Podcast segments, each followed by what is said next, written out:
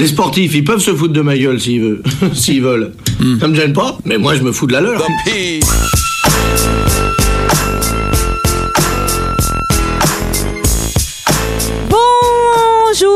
Bienvenue dans l'épatant podcast Omnisport, le podcast qui parle du sport au passé et du passé à l'imparfait. Et pour ce dernier épisode de la saison, nous avons décidé de vous parler de l'histoire du foot moderne à travers l'histoire de la génération 87, meilleure génération. Cette génération, ce sont de jeunes joueurs avec de l'or dans les pieds. Et ça, c'est pratique, hein, ça peut rapporter pas mal de thunes. Tu comprends Euh, une génération que les plus grands clubs se sont arrachés et qui devait incarner le renouveau du foot français. Elle va pourtant devenir une génération sacrifiée et mal aimée.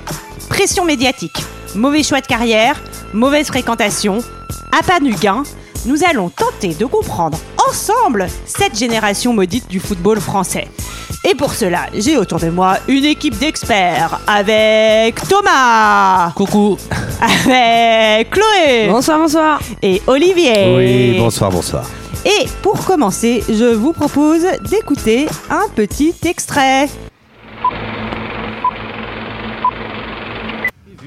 À présent, c'est un œil sur les médias avec Karim Yayaoui. Karim, Bonsoir. bonsoir. Et on va parler tout de suite de Karim Benzema. Karim Benzema, justement. C'est évidemment euh, un des sujets les plus discutés euh, sur les, sur les réseaux sociaux. On redécouvre ensemble euh, cette une de Marca, ce journal sportif espagnol qui fait couler beaucoup d'encre. Une une qui évidemment a suscité un très grand nombre de, de réactions où on peut lire ces quelques mots de Karim Benzema, selon qui Didier Deschamps a cédé sous la pression d'une partie raciste de la France. Évidemment, les politiques se sont engouffrés dans la brèche et c'est vrai qu'un certain nombre d'entre eux n'avaient pas attendu ces déclarations. On se souvient que Manuel Valls avait euh, évoqué l'exemplarité ou plutôt la non-exemplarité de Karim Benzema. En tout cas, aujourd'hui, euh, ils étaient quasiment euh, tous euh, d'accord pour critiquer ces déclarations de, Karim Benzema. On peut retenir euh, un certain nombre de réactions, celle de Jean-François Copé sur son compte Twitter. Marre de mettre le racisme à toutes les sauces, c'est des accusations indignes. Ne, déstabilisons pas l'équipe, soutenons-la.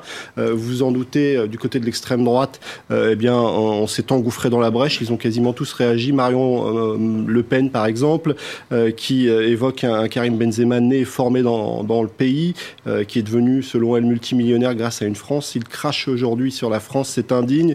Elle a aussi évoqué l'idée qu'il aille jouer pour l'équipe d'Algérie. Évidemment, des déclarations qui vont mettre de l'huile sur le feu. Bon, c'est sûr que dit comme ça, si c'est Benzema ou euh, Valls, Mario Maréchal, Le Pen et Jean-François Copé, eh ben moi aussi je suis team Benzema, tout simplement. bon, alors on va un peu euh, vous raconter comment on en arrive, bah voilà, à ce type, à ce type d'analyse de la de la carrière de Benzema. Mais avant de rentrer dans le vif du sujet, j'ai une petite question qui va beaucoup plaire à Chloé surtout. Euh, si vous ne deviez sélectionner qu'un seul joueur de 1987 dans votre équipe, ce serait qui? Et je vais commencer par toi, Olivier. Moi, bien évidemment, je suis né en 87. Ouais. Évidemment, je me sélectionne. Euh, Eh oui, c'est tant pis pour les résultats. C'est la beauté du C'est geste. la beauté du geste. Euh, bah Benzema, bah, d'ailleurs, euh, d'ailleurs, c'est ce qui se passe. Euh, je crois que Benzema est le plus bosseur de toute cette génération. Euh, il a eu certes des mauvaises fréquentations, mauvaises graines, mauvaises fréquentations, mais euh, mais malgré tout, C'est un film qui est pas très réussi par ailleurs. Et euh, il a su se, j'allais dire se relever n'importe quoi, mais enfin en tout cas il a, il a su garder un, un fil et, et sportivement il est absolument irréprochable du début à la fin. Parce que ce n'est pas le cas aussi sportivement Oui. de la plupart des, des joueurs de cette génération 87. Donc euh, bien sûr sans aucun souci euh, Benzema. Benzema. Et toi, Chloé? Et ben moi ce serait Marc Marquez Évidemment Parce que pour le reste, euh, bah... Tu t'en fous. euh, m'en fous, le ouf Non mais euh, en fait là où je m'y retrouvais, c'est que pour moi c'est quand même une génération de joueurs que j'ai connus, Ouais. euh, que j'ai aperçu euh, jouer, des rediffusions, des choses comme ça, et ça me parle beaucoup plus. Mais... aussi plus les scandales et les polémiques que vraiment Finalement, leur le- performance, même si je sais, bah, Karim Benzema, effectivement, c'est le seul où j'ai des actualités encore euh, Parce aujourd'hui. que c'est le seul qui est en équipe de France aujourd'hui, Ouais. qui a encore euh, sa carrière au top même. Ouais, il Ça va- crée toujours la polémique, Non. mais le fait est que euh, il- le travail est là et Ouais. il, il il divertit tout le monde, tu vois, les gens sont ravis. Donc je pense que ouais, ce serait ça. Ce serait Très ça. bien. Et toi, Thomas? Eh ben, j'ai commandé le maillot de Benzema. Donc, Voilà, sans hésiter. Donc pour, euh, Ben Arfa. Voilà, donc euh, Samir Nasri. non, non, Benzema sans hésiter pour euh, tout ce qui a été dit avant et puis parce que euh, pour moi aujourd'hui, il est euh, 15 km au-dessus des autres et c'est euh, c'est euh, il, il arrive cette année, on en reparlera tout à l'heure en plus dans, quand on va avancer dans le dans le sujet, mais euh, cette année il a réussi à me faire rêver alors que j'ai décroché du foot depuis un an et demi et il m'a réaccroché totalement, euh, notamment en Ligue des Champions. Ah, c'est beau ce que tu dis. Et ben moi, Et toi, comme- Sarah? hein Moi, ce qui compte, c'est de gagner. Donc, Ouais. Benzema aussi. Ah, mais toi, tu te sélectionnes même pas parce que t'es de 87 aussi. Ouais, ouais, ouais. Non, moi, je me mets pas dans le pic parce que moi, il y a rien, il y a pas de beau geste. C'est-à-dire, je touche même pas la balle. Ah, Ah ouais, c'est- c'est pas, c'est pas seulement qu'il n'y a pas de bouger, c'est qu'il n'y a pas de geste. il y a pas de geste. Exactement. non, mais oui, bien sûr, euh, également euh, Benzema sans trop euh, d'originalité. Euh, alors. Avant de parler de cette euh, génération euh, 87, euh, on va quand même laisser par- la parole à Thomas. C'est important. Toujours laisser parole, la parole à Thomas pour commencer. C'est dans le contrat. hein, dans- exactement. Enfin, c'est ce qu'on a signé. C'est pour ça que, que je le paye aussi. Donc voilà. Pour qu'il nous parle. Il est payé, Thomas? Ah merde. En stickers, mais je les attends toujours. Et non, parce qu'on va vous parler aussi ben, de, de, de l'équipe junior, euh, d'équipe de France junior, de, quand la génération 87 sera, était junior. Et pour ça, on voulait vous raconter un peu les différentes catégories dans le foot euh, chez les juniors, afin de vous donner quelques repères pour la suite de l'épisode. C'est important pour ceux qui ne sont Et pas pour euh, Chloé aussi. accros Merci. au foot, comme Chloé, exactement. Et pour faire ça, il a exactement 60 secondes chrono.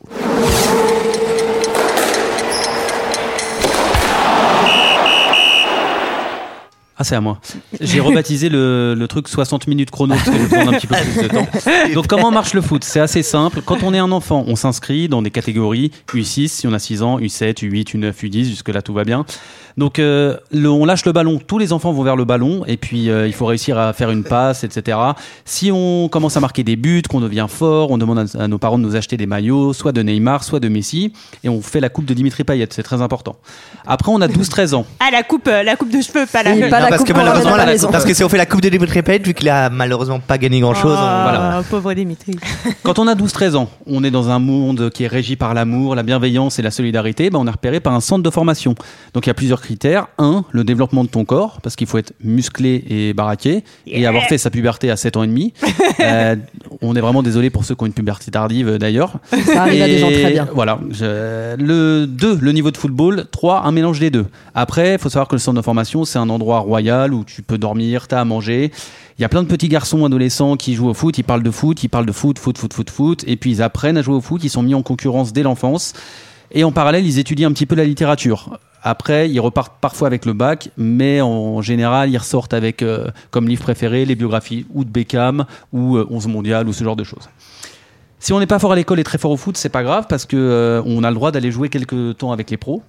Et puis après, un jour, on a un agent. Alors, un agent, c'est quoi? C'est un mec charmant ou une euh, dame charmante, toujours très sympathique, comme un démarcheur. Et puis, eux, ils vont parler avec le président du club de ton centre de formation pour que tu passes pro. Passer pro, ça veut dire un contrat avec de l'argent. à ne pas confondre avec passer Pascal Pro, Voilà. qui, qui consiste à dire euh, devenir raciste. Qui, oui, oui, qui devient un vieux réac, euh. Attention, là, le petit enfant, il devient plus euh, un joueur. Ça devient une valeur. Son corps ne lui appartient plus. Il est au club et à l'agent. Et ça, c'est vrai. Tu peux assurer des parties de corps, non? Bah, comme pour des Tu- chanteurs. Comme euh, Jennifer Lopez. ouais, Voilà. Ou Britney, euh, ou des choses comme ça. Une fois que tu es pro, après, bon, là, c'est hyper simple. Tu fais un premier match pro, première cuite, premier but, premier achat de pavillon. Puis tu vas dans un club plus huppé, tu achètes une Cadillac. Si tu es jeune et que tu es français, tu peux jouer en équipe de France dès 15 ans, dès 17 ans, dès 19 ans. C'est comme les U. D'accord. C'est- Et après, tu as les espoirs. En parallèle de ton club, tu peux faire les deux en même temps. Parce qu'ils font en sorte que les dates concordent. C'est plus sympa. facile que euh, quand tu as des EPO à faire et que tu travailles le même soir. Enfin, tu vois, ouais. Je vois. C'est pour représenter son pays sur la scène internationale qu'on va donc en équipe de France. La condition, c'est d'être fort, d'être français. Avant d'être appelé par l'équipe de France des meilleurs, c'est les A. Et là, on devient international régulier. Si on Zizou est très très fort comme Kylian, on n'est pas obligé de faire U15, on va directement dès 12 ans en équipe de France. et on peut devenir champion du monde. Après, quand on est champion du monde, on peut manger des steaks en or, on roule en voiture de course. Et si après, tu es un bon produit de publicité, tu peux signer au Paris Saint-Germain. Voilà. Ah, bah merci. Franchement, c'était quasiment 60 secondes. Hein. Ouais, ouais. Franchement. Mais je n'ai pas fini. Parce que rapidement, les catégories. Bon, niveau pro, il n'y a que deux ligues c'est la Ligue 1, la Ligue 2 et le national dans lequel il n'y a que six clubs. J'ai fait un petit calcul rapide pour vous dire à quel point c'est dur d'être euh, footballeur pro. Il y a 46 clubs pour 30 joueurs pro. 46 fois 30, ça fait 1380 joueurs pro en France. Et il n'y a pas que des Français. Alors si vous mettez du foot et des maths, Voilà. Donc si tu comptes, ça fait euh, pas beaucoup de place pour beaucoup de chance. prétendants, tu vois. Et du coup, c'est c'est assez euh, compliqué de Ah. devenir euh, footballeur professionnel. jamais. 1380 places, dont euh, les joueurs euh, étrangers. Ils font Je du. crois Je qu'on a crois, raté le, le coche. je crois que Sarah, ils font du air football. Tu peux Ah, peut-être. ouais, ouais. peut-être que je vais me reconvertir là-dedans. Et conclusion, d'autres arrivent aussi sur le tard par d'autres moyens. On pense notamment à Eric Carrière, qui est arrivé à 23-24 ans. Valbuena. ou Valbuena, que je ne voulais pas citer parce Ouais, que je ne savais pas. Et euh, Steve Savidan, qui était, euh, qu'on connaît son parcours, il était éboueur avant de devenir footballeur. euh, On s'est levé pour etc. Steve Savidan. On s'est levé pour Steve Savidan. Il a mis un ciseau retourné contre le Uruguay, mais il l'a raté. Euh, bon, merci beaucoup Thomas. Voilà, la suite au prochain épisode. Eh ben avec grand plaisir. Eh ben mettons-nous donc en route vers le début de cette grande aventure qui commence en 2002 à Clairefontaine euh, en Yvelines. Oui, Euh, oui, Clairefontaine, qui est très connue parce qu'il abrite euh, justement le- L'usine de les- Caillé. les- les- les- Alors, l'usine, tout à Ok, très bien. eh bien, ce n'est pas du tout ça que j'allais dire, mais ok, fort bien. Qui abrite euh, l'équipe de France A, comme tu dis, Thomas. Euh, quatre ans avant, on est en 2002, quatre ans avant, l'équipe de France a été championne du monde. On se souvient de Des Yeux dans les Bleus, peut-être, qui a été en partie tournée à Clairefontaine. Génial. Euh, Clairefontaine, c'est le centre euh, technique national, voilà, où on accueille aussi des jeunes pousses, où il y a des stages organisés. Il y a, une, il y a une, aussi une formation qui est l'INF Clairefontaine, on peut passer par là, qui est une pré-formation, et ensuite être pris par des grands clubs, c'est ce qui arrivera notamment euh, pour Ben Arfa.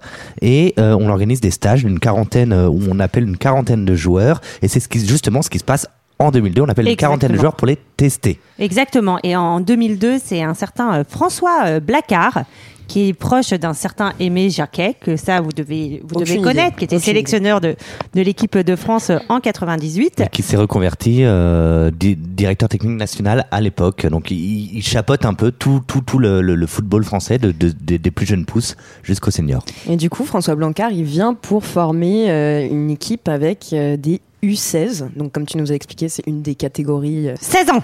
Voilà. de, des jeunes qui ont 16 ans. 16 ans. C'est tellement impressionnant. Merci. Exactement. Et on leur apprend en fait euh, donc euh, à grandir, à devenir de plus en plus compétitifs. Et en point d'orgue, il y a le championnat euh, des moins de 17 ans en France qui va se tenir en 2004. Mm, Ouais, c'est un point, c'est un point important parce que c'est organisé, donc comme tu l'as dit, en France, et euh, du coup, on se donne deux ans pour faire de la détection. Ok, c'est-à-dire euh, on va voir les meilleurs jeunes, on va euh, les on a former. céré- cérébraux comme dans X-Men. Le super pouvoir, super pied, pardon.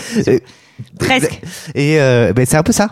Et euh, on se dit, ok, lui, ce mutant, euh, ce pouvoir-là m'intéresse beaucoup plus, c'est-à-dire qu'il a le pouvoir d'être technique, euh, physique, et en plus il marque des buts, et ben je vais le prendre. Et du coup, on va essayer de former un groupe en vue de 2004, et il y a déjà d'ailleurs un groupe de gamins qui se forment, euh, issus des plus grands clubs d'ailleurs, euh, formateurs euh, de France. Et Est-ce ils que doivent vous- du coup affronter euh, déjà une des plus grandes équipes euh, de du, l'Espagne. Oui. Et du coup, le score, ce sera 3-0 pour la France. Exactement. Ça, donc c'est avant le championnat en lui-même, Oui. mais ça va vachement souder euh, cette équipe. Ouais, c'est ce qui va faire nous montrer aussi que cette équipe, bah, elle en a sur la semaine, parce que pour des petits joueurs qui jouent à peine ensemble depuis quelques temps, battre l'Espagne de deux joueurs qui vont devenir des méga stars pour ceux qui, euh, c'est-à-dire Gérard Piquet qui joue encore à Barcelone en ce moment, défenseur central qui est très connu puisque il sort aussi avec Shakira. Non, ils sont Shakira, séparés. Shakira. Ils, sont se séparés, mais peut-être qu'il essaye de rattraper. Alors non, Non, je suis pas là- sûre. Si si, Alors, il y a des Il a rumeurs avec il a- la mère avec la mère d'un des jeunes du centre de formation de Barcelone.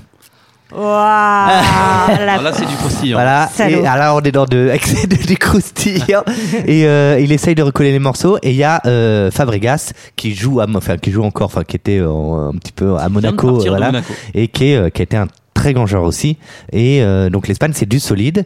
Euh, et donc il y a tout une, un groupe de gamins qui se forment, parmi Oui. lesquels euh, Steven Tico, qui est le capitaine, qui est défenseur central, qui joue à Nantes, Pierre Ducasse, Qui se Ah, décarcasse. qui se décarcasse. euh, euh, à, à Capco, mais surtout Mangani et un, un jeune prodige, Ahmed Yayaoui, qui joue à Marseille. Donc, euh, on a déjà une première génération qui va être rejointe ensuite par d'autres joueurs dont on va parler, à mon avis. oui, assez plus. rapidement, puisque donc avec ce groupe, il va y avoir un certain nombre de victoires et on va avoir de nouveaux arrivants. dont là, ceux qu'on vous a cités, vous les connaissez peut-être pas, mais euh, les autres peut-être un peu plus. Enfin, moi, en tout cas, je les connaissais. Il y a notamment Jérémy Ménez qui est Oui. formé à Sochaux qui va arriver. Et euh, ensuite, Atem Bernarfa, qui est un joueur de Lyon, qui est passé aussi par, euh, par Clairefontaine. Et donc, euh, voilà, les, les victoires euh, vont s'enchaîner. Ils vont prendre Euh, la troisième place du tournoi. D'un Exactement. tournoi, oui, d'un tournoi de, de Val de, de, de Montaigu, je crois. Enfin, je sais plus. Je ne sais absolument. Non, d'un tournoi là, là, en Turquie. En Turquie, Ah où oui. justement Ben Arfa euh, fait un, un récital absolument incroyable. Et Ben Arfa, il est déjà connu un petit peu parce que euh, parce que on l'a vu dans un documentaire. euh, Ça. Thomas, c'est ça? Qui s'appelle À la Clairefontaine. C'est vrai laquelle- oui. euh, on voit donc, euh, bah, c'est une sorte de love story du, du foot avec euh, avec toutes les petites stars du foot. Et euh, il y a notamment des un extrait assez connu d'une euh, d'une petite embrouille entre Abu Dhabi, à ne pas confondre avec la ville, et euh, Atem Ben Arfa. Atem Ben Arfa. Bah écoutez, je vous propose euh, qu'on écoute parce qu'effectivement Ben Arfa, en plus d'être très bon sur le terrain, bah, il va se faire connaître un peu euh, à travers euh, ce documentaire et notamment cette scène. Hein. Peux-moi dire que si je t'attrape sur la vie mère, je t'ai dans mes mains, tu vas voir ce que je vais te faire. Pose-toi de me dire mon père, c'est un fils de pute, tout ça. Et, et tout ta gueule maintenant. Tu vas voir, tu vas voir. Là, j'ai pleuré, mais je t'ai niqué. Pousse-toi, arrête ta tête de aussi, je suis cher.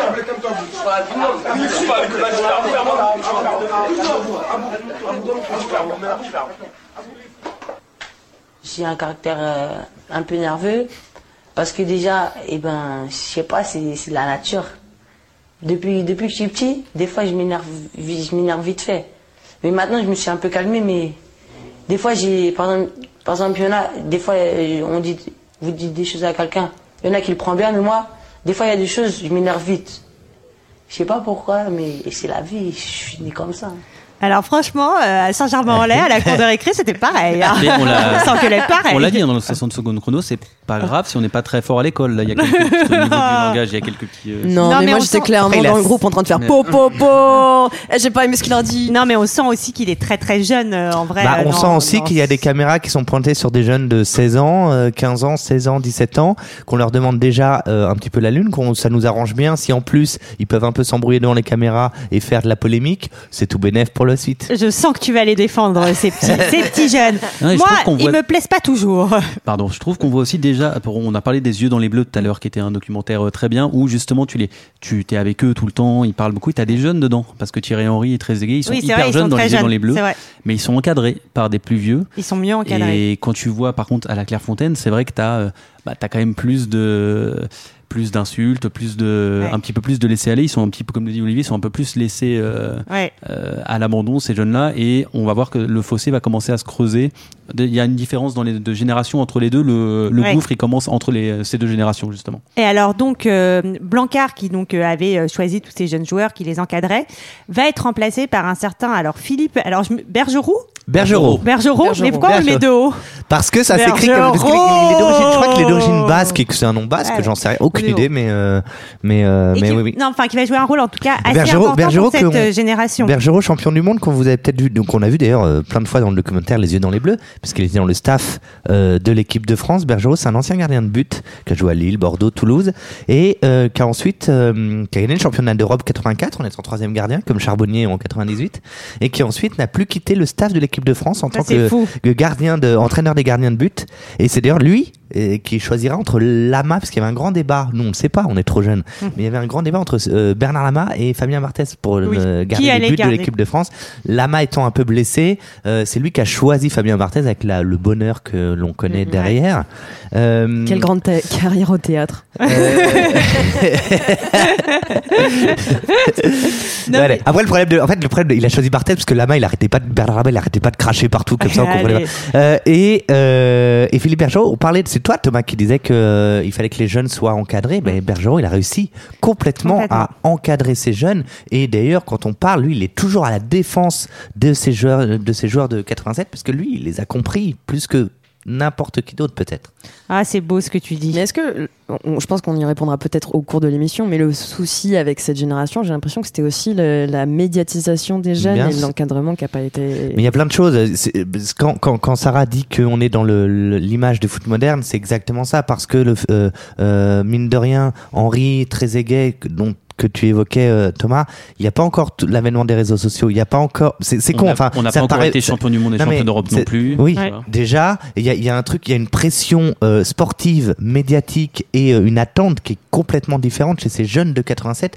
Dans un moment, l'équipe de France, en plus, elle est pas bien. On en reparlera après. En tout cas, euh, Bergerot, il va effectivement euh, mieux un peu euh, sentir ses joueurs. Il dit qu'il n'hésitait pas à faire euh, des tennis-ballons avec eux, qui se ridiculisaient un peu devant Ça, eux. c'est génial, ça. Que, euh, ça, je voilà, trouve on ça hyper tendre. Ouais, ça, c'est génial. Mais c'est vrai que tu as besoin, as besoin de quelqu'un, un entraîneur, coach, quoi que ce soit, qui te bride, qui te mette des règles, qui t'impose un cadre. Mais tu as aussi, aussi besoin de savoir que c'est une personne humaine en face de toi qui comprend ce que tu ressens. Exactement. Et c'était hyper tendre, euh, tout, Ouais, ce- pour- tout son petit commentaire Mais- à ce sujet-là. Mais carrément, et le, le- le truc du tennis ballon, c'est bon, ils sont, ils ont pas l'air en forme. Bon, moi, je vais me ridiculiser devant eux au tennis ballon. Euh, ils, vont, ils vont me mettre des, des, des, des, des, hum, des retournées acrobatiques, et- etc., des petits ponts, et puis, euh, et puis ça va, les- ça va un petit peu leur faire plaisir. Et il se- il y avait pas d'ego du tout dans cette gestion des joueurs. Et il en- y avait juste les joueurs. Et en tout cas, euh, ça, ça va permettre de mettre une vraie bonne ambiance dans l'équipe, une sorte euh, voilà de, de respect entre euh, bah, entre lui euh, et les joueurs. Et bah, ça va se voir sur le terrain puisque les victoires pour ces petits jeunes vont s'enchaîner. Euh, le groupe est emmené notamment par Ben Arfa, Menez et un petit nouveau dont vous avez sans doute déjà entendu parler, qui est Samir Nasri. Est-ce que Thomas, tu, tu peux nous dire quelques mots de, Ton joueur favori, de hein ce petit Tu le détestes, c'est ça? Non, j'ai- j'ai- ça me fait rire que tu l'appelles Nasri. Parce que c'est, il y, a- il y a un peu naze dedans, donc non. Samir, Na- euh, Nasri. Samir Nasri, donc joueur, euh, joueur formé à l'Olympique de Marseille. qui Le est- club favori de Thomas. Le, ouais, bah, cela dit, maintenant, je, j'ai- ayant décroché depuis un an et demi, euh, je, ne, je ne crois plus beaucoup euh, en, la, en la rivalité Paris-Marseille. Mais bref, euh, Marseille. Euh, Nasri, pardon, Marseille. Et ben, euh, il vient de Marseille. il est issu de la Castellane. il portait le numéro 10 et il nous fait forcément penser à quelqu'un d'autre, un Qui autre numéro 10, Diego Zidane. J'allais dire Chloé et quiz En vrai, en en vrai, je suis pas extrêmement sûr qu'il soit. Je sais pas- je sais que c'est moi qui l'écris, mais je suis pas extrêmement sûr qu'il soit issu de la Castellane. Peut-être c'est bon, c'est c'est mon. Je me demande si c'est pas issu du 7e arrondissement, un truc qui n'a rien à voir. D'accord, donc Voilà. Marseille globalement. En tout cas, Marseille est numéro 10, ça on est bon. Ok. Et ils vont être rejoints également juste avant les championnats d'Europe 2004 par un certain Karim Benzema, euh, attaquant euh, de Lyon, dont on parle de plus en plus. Et donc, tout ce petit monde est prêt pour participer euh, au championnat d'Europe des moins de 17 ans. hein. On vous rappelle, on vous parle pas de l'équipe de France A que on, on connaît tous. C'est organisé dans le centre de la France. C'est sympathique. Ouais, c'est très. Attention, Vierzon. Et euh, peut-être qu'on peut dire quelques mots euh, de, de, de, ce parcours sans faute et peut-être quelques mots euh, en- de, cette équipe. Ouais, c'est une très belle équipe. Benzema, c'est drôle parce que il jouera presque, enfin, il fait aucun match en tant que titulaire. C'est vraiment le joker. Il rentre euh, une fois, il marque d'ailleurs contre l'Irlande du Nord, je crois, enfin, je sais plus. Et euh, et donc bah voilà, on, l'a dit, il y a l'équateur magique vraiment qui est composé de Menez, Ben Arfa, Nasri, Benzema qui sont les joueurs dont grosso modo, hein, sans spoil, on va vous parler euh, plus tard. Il y a aussi euh, un, un petit jeune Pierre Ducasse qui aura une petite carrière un peu à Bordeaux avant de voilà. Il Il y a aura fait le, pas mal de cuisine aussi. Ouais, bah il se décarcasse en plus. Et euh, il y aura Jean-Christophe Sesto, il y aura, il y aura euh, le gardien Benoît Costil que vous connaissez peut-être parce qu'il a été le troisième gardien de l'équipe de France Et, quand même. élu sosie de Olivier Giroud. Et qui est le élu sosie, exactement, c'est la même. Et euh, Ahmed, que- Ya- Ahmed Yayaoui, euh, il y a Stéphane Marseille. et Stéphane Marseille qui ne joue pas du tout à l'OM euh, et que lui alors lui il joue je me demande s'il fait pas trois minutes dans la, la compétition mais voilà donc il y a Steven Tico qui est un des plus grands euh, espoirs en tant que défenseur central on y reviendra comme Gérard Piquet en face du côté de Barcelone je dis ça je prépare le, le terrain Tu prépares la suite. Et donc, euh, les Bleus sont favoris. hein. Ils font un peu peur. Na- Na- Nasri, Nasri Nasri va dire on va la gagner et je vais même marquer euh, en finale. Ouais. Euh, et donc, ça se passe euh, plutôt bien puisque effectivement, ils, ils vont passer donc la phase de groupe et euh, pouvoir euh, se retrouver euh, ensuite en demi-finale contre le Portugal. Et ça commence mal contre le Portugal parce que les Portugais ils mènent euh, 1-0 à la mi-temps. Et là, il y a un petit discours de Bergerot qui va dire aux joueurs. les vestiaires, dans les comme- vestiaires. comme aimé. Donc là, je, je prends mon, mon habit de Bergerot. Rhabillez-vous, on s'en va. Ça fait un an et demi qu'on travaille des remontées de ballon. On perd 1-0. Vous voulez la médaille de bronze? C'est bon, vous l'avez. excusez-moi excusez-moi Philippe Bergerot Ouais, c'est- enregistre avec nous Oui, voilà. Il est- il est- il est non, c'est C'est un guest. Et alors, avec exactement cette voix-là, eh ben, figurez-vous que ça marche le discours en Ouais. deuxième mi-temps, puisqu'il y a une autre équipe. Ben Arfa, Nazri et Menez euh, sont en feu. Les Portugais sont sous l'eau. Trois buts en 20 minutes. Ouais. Et on retrouve l'Espagne en finale. Et oui, nos parce que camarades les- espagnols. Et oui, parce qu'on les avait déjà rencontrés, on les avait déjà battus d'ailleurs 1-0 euh, en phase de groupe. Mm.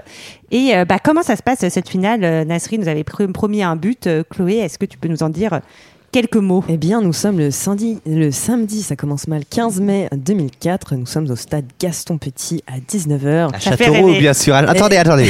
J'ai vu le nombre de matchs à Châteauroux. C'est le feu. Non, je C'est déconne. le feu. Surtout avec l'Espagne, cette fois-ci. Il paraît qu'il y a plus d'ambiance qu'au Vélodrome. C'est ce qu'on m'a dit. C'est ce qu'on m'a dit. Mais ça dépend. Il y a un concert de Jules il y a pas longtemps, c'était chaud. Et euh, mais du coup, chez les Espagnols aussi, il y a plutôt euh, des bons petits jeunes qui font parler d'eux. Donc on les a cités un petit peu plus tôt. On, on va peut-être pas euh, tout reciter. Euh, Piqué, Fabregas. Mais les Bleus, ils sont pas inquiets. Ils se posent pas plus de questions que ça. Euh, ils font une bataille de polochon géante la veille. Le- non, le jour de la finale, par Ça, ça me fait marrer. Mais ça, ça fait du bien, tu vois. Je pense Oui, ça faut relâcher la pression. Et moi, je pense que c'est Bergerot qui a dit ça. Et, Et il a eu raison, Il a peut-être. eu raison. Donc euh, la pression monte. Dans les couloirs du stade, Nasri va dire à Fabregas ne regarde pas la coupe, c'est nous qui allons la ramener. Ouais, ramenez la coupe à La la, maison. Je sais pas, je connais pas l'air en C'est fait. exactement ça. C'est ce que VG Dream est dans mon casque. On a beaucoup de guests ce Oui. soir. Plein de guests, bah, c'est le dernier épisode de la saison, fallait envoyer du lourd. Et pour la suite, bah, alors ça commence les premières secondes. C'est Kevin Constant euh, Qui est plutôt un euh, joueur régulier. qui est plutôt un joueur régulier. Qui n'est plus français d'ailleurs aujourd'hui, si qui a été, qui a ouais. changé de nationalité. Parce qu'il faut. Et il est quoi maintenant Il est euh, quoi? Est, et Et c'est une bonne question, mais les Euh, auditeurs il- nous le diront. euh, oui, il bah, a été c'est- international même. il est euh, international. il a joué au Milan AC. Il a une belle carrière. C'est marrant parce qu'il a une belle carrière Alors, après. C'est en Afrique, mais je ne veux pas dire de bêtises. Il y a beaucoup de binationaux euh, qui ont changé de carrière. C'est le cas de l'un défenseur central, El Mourabé, qui a eu une, une, une sélection au Maroc. Il y, a eu pas, il y a eu pas mal de binationaux dans cette équipe. En tout cas, Constant va marquer le premier but, C'est important hein, d'être constant. 1-0. C'est le score à la mi-temps. Malheureusement, euh, Chloé, 63e minute, retour, et là, Fabregas. Un corner, piqué à la tête. Et ça Shakiro. ne laisse aucune chance. Légalisation. Un Un partout. un. Ah là là là là. Et alors, Olivier, comment ça se finit cette histoire Il n'y a aucun problème, on savait qu'on allait gagner. Et c'est marrant parce qu'il y a un joueur qui a dit qu'il allait marquer. euh, et euh, bah, il l'a fait en fait. C'est Samir Nasri, qui est pas si naze que ça. Et, Finalement. et en plus, quand euh, Samir Nasri euh, marque, Samir Nasri rit. Et euh, voilà. C'était nul. 70e minute de jeu, 79e minute, 2-1. Euh, encore bien servi par Menez qui a fait une. Alors euh, Menez, il a fait une, une compétition incroyable. Et euh, ce sera le score final. Et c'est incroyable. On Et est content. On est champion d'Europe Ah ouais. 2004. Et oui, on peut écouter les, les réactions suite à cette victoire. C'est la famille, quoi. Notre équipe, c'est la famille. On a su faire bloc derrière et puis devant, ils ont fait la différence au bon moment. Et c'est tout un groupe, c'est la victoire d'un groupe. C'est fabuleux. On se dit ouais t'es la famille, tu, tu comment dire, tu, tu, es vraiment près de moi quoi, proche de moi, tu, es vraiment prêt à tout pour moi. Et euh, ça je pense que c'était vraiment fondamental dans notre dans notre équipe. En dehors du football, on, est très complices et ça, ça se remonte sur le terrain vu que on n'a pas lâché le morceau, même si, si ils, ont, ils sont revenus au score, et ben, on a réussi à marquer le deuxième but. C'était le but de la victoire et on est très heureux maintenant. C'est surprenant, très surprenant, hein, parce que à midi, euh, pendant qu'on préparait le, le, le, le championnat d'Europe, euh, eux ils étaient à table et ils récitaient la table de multiplication. hein. Donc euh, c'est c'est énormément de, énormément de fraîcheur dans ce, dans ce milieu. Un bain de jouvence pour Philippe Bergerot, déjà champion du monde comme entraîneur adjoint en 1998, désormais champion d'Europe, à la tête d'une bande de bleus qui gagne. Franchement, ils sont très bien tous ces petits jeunes là quand tu quand tu les entends, Bah, comme ils, ont l'air mignons Mais et contents de gagner. faut savoir que Bergerot, il leur avait, euh, il avait demandé à un, un, un- un mec de la, de la communication de leur donner, euh, voilà, des, des, des, des, des pistons un peu Ah oui, pour qu'ils puissent fait. communiquer. En tout cas, moi je trouve ça assez mignon parce que donc Bergerot il dira on me dit que je suis champion d'Europe avec Hidalgo, champion Hidalgo du monde avec Jacquet. Mais ça ne change rien, c'est avec ces jeunes là que j'ai pris le plus de plaisir. Euh, donc bien sûr beaucoup de compliments pour ces jeunes qui vont être scrutés euh, par les plus grands clubs. Alors euh, l'heure est à la fête. Alors j'aime bien cette anecdote où ils ont voulu sortir en Ouais. boîte. Après, et bah ils ont été refoulés. On pourrait se demander pourquoi. Ouais. Vas-y, vas-y, s'il te plaît, fais-moi rentrer, vas-y, je- je suis champion d'Europe. Mais ils sont venus, ils n'avaient pas de filles avec eux, c'est pour ça. Ah, eh oui. Du coup, ils ont fini au kebab. Eh oui, mais ça c'est quand même trop rigolo. Ah, Il y a un truc qui est important quand même, c'est que bon, ok, ils sont ils sont champions euh, et ils sont là, on voit qu'ils sont encore hyper bien euh, cadrés par Bergerot, mais il n'y a pas que ça. Il y a un autre détail qu'on oublie, c'est le salaire. c'est que là, pour l'instant, ils sont pas encore multimillionnaires. Parce que là, Oui. après une compète comme ça, effectivement, tu as tous les grands clubs qui va les regarder, qui va vouloir les recruter. Et là, la- le salaire, bah, il- tu rajoutes 3, 4, 0 et puis Ouais. euh, tu Même peux cinq, vriller assez vite. Ouais. Je pense. Moi, Ouais, ça m'est jamais peut- arrivé, donc je sais pas. moi, mais je- voilà. Peut-être que nous aussi. Nous, on a une prime de 100 euros, j'étais comme un fou, alors j'imagine pas, tu vois. avec, euh, Et encore, en plus, on rappelle donc, que tu es le seul payé ici. hein, Voilà, donc, je- euh, Je comprends toujours pas pourquoi. En tout cas, euh, parmi donc euh, ces nouveaux futurs champions, il y en a quatre qui vont tirer leur épingle du jeu. Le Quator dont on vous a parlé, euh, Ben Arfa, Menez, Benzema et Nasri. Euh, Est-ce que vous pouvez me raconter en quelques mots ce qui se passe pour chacun d'eux juste après? Et euh, bah, je propose euh, Thomas que tu commences euh, avec Ménès. Ah, est-ce que je vais retomber sur mes pas et retomber sur Benzema à la fin du coup? Parce que c'est le but. tu vois, c'est- bah normalement oui. Jérémy Ménez, euh, donc en 2004, ça tombe bien parce que je le connais bien et c'est un joueur que j'aime beaucoup en plus. Donc en 2004, il a 16 ans, il signe son premier contrat pro avec Sochaux, au FC Sochaux Montbéliard. Donc dans la foulée, tu dis en 2004, dans la foulée du. Dans la du foulée, ouais, championnat. dans la, la Ouais. foulée, il porte le numéro 26 Du championnat. et il commence le 7 août 2004 euh, à la première journée contre Ajaccio. Il met son premier but le 19 novembre 2004 contre Monaco. Bravo. Lors de la 22e journée au stade Bonal, c'est le stade de Sochaux, il- le 22 janvier 2005, il inscrit 3 buts en 7 minutes face à Bordeaux. Waouh. Et ça, je m'en rappelle parce que tu te rappelles, Chloé, tu as parlé de Nathalie Yanetta. Il se fait interviewer à la fin du match par Yanetta. Et il est tout jeune. Il n'a pas encore. Il a une coupe avec des pics encore avant de faire des crêtes et tout. Il baisse les yeux et il ose à peine répondre aux questions. Il y a Nathalie Yanetta qui lui dit à la fin de l'interview euh, Avec le match que vous avez fait, mon petit bonhomme, vous pouvez lever, euh, lever la tête et nous regarder la caméra dans les yeux. et je trouve ça assez mignon beau. parce que derrière, il va totalement. euh, on va pas spoiler, mais C'est vraiment ça va partir un peu en vrille. En 2006, il va à Monaco. Il joue beaucoup au début et après, il y a l'arrivée de Néné, euh, qui est un joueur de foot, hein, qui n'est pas un joueur qui a donné. Euh, il va jouer un petit peu moins. Après, en 2008, il va à Rome. Les débuts sont un peu compliqués. Il va se fâcher avec euh, l'entraîneur euh, Vincenzo Montella. Mais euh, il va marquer les esprits après un raid solitaire parce qu'il était spécialiste de ça. Euh, c'est Ménès, c'est un très très grand dribbleur face au Bayern de, Musi- de Alors, Munich. pour expliquer peut-être à ceux qui comprennent pas bien, un raid Oui. solitaire, c'est-à-dire qu'il récupère euh, le ballon euh, plutôt assez loin de son but et qui va. Il euh, élimine tout le monde. Il va éliminer tout le monde. Il il va aucune courir, passe, courir, il court courir. tout seul, gauche droite, gauche droite, hop, hop, et, et but. et il donne la balle à Marco Borriello, qui était un très bon, un très bon buteur euh, à l'époque. Et pour finir en équipe de France, bah, il fait toutes les catégories et il connaît sa première sélection grâce à Laurent Blanc. C'est Ah. important, euh, on en reparlera aussi parce qu'il le fait rentrer le 23 novembre 2010 contre la Norvège et on laisse un peu de suspense pour la, la suite. suite. Ouais, euh, c'est très. C'est l'interview, je la connaissais pas de Yanetta là. Euh, faut savoir que Menez, mais comme beaucoup de joueurs, c'est un timide maladif qui n'arrive pas à s'exprimer, qui est très très renfermé. Et quand on lui demande un peu de faire le, le showbiz, et ben, euh, bah en fait ouais, c'est pas son métier. Voilà, c'est- je place ça comme ça. Et euh, Chloé, est-ce que tu peux nous dire quelques mots de ce que va faire euh, Athème Bernard Farr? Eh bien déjà, il va commencer à l'INF Clairefontaine, comme on a dit.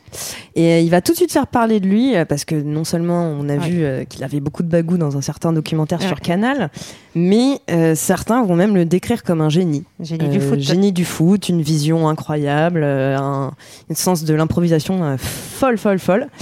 Et en fait, quand il va sortir de l'INF, tout le monde va le vouloir. Donc euh, Liverpool, Barcelone, Sarah, Sarah, le Sarah, Manchester United. Il m'a jamais répondu d'ailleurs, c'est un peu vexant. L'offre que tu as faite était vraiment en dessous, je pense, Sarah. aussi. 3 0 Quelques plus un kebab, c'était pas fou quoi. Donc il a, là, c'est vraiment genre toutes les portes s'ouvrent devant lui, on lui offre des maillots, on lui paye des restos. et le- ce qui le maintient par contre assez euh, terre à terre, en fait, c'est sa famille euh, qui euh, veut prendre le temps en fait de réfléchir à sa carrière, à son avenir, et surtout qui termine déjà sa scolarité. Donc il va redoubler une- sa deuxième année. Son père, il n'est pas content du tout. Et malheureusement, ça va mettre du temps à revenir à la normale, surtout que Ben Arfa, bah, on l'a entendu, des fois il s'énerve vite fait et c'est chaud. Mais sinon, hors de ça, c'est un dribbleur hors pair. Et ça va poser problème euh, à certains de ses camarades. Il y a un côté un petit peu en solo, c'est Ouais, ça euh, Caractère bien trempé, ouais, Mm, qui va lui donner des difficultés dans ses relations, quoi. Ensuite, il va poursuivre sa formation euh, à l'OL. Il a 15 ans. Et il va débuter en pro le 6 août 2004 contre Nice, une très jolie ville.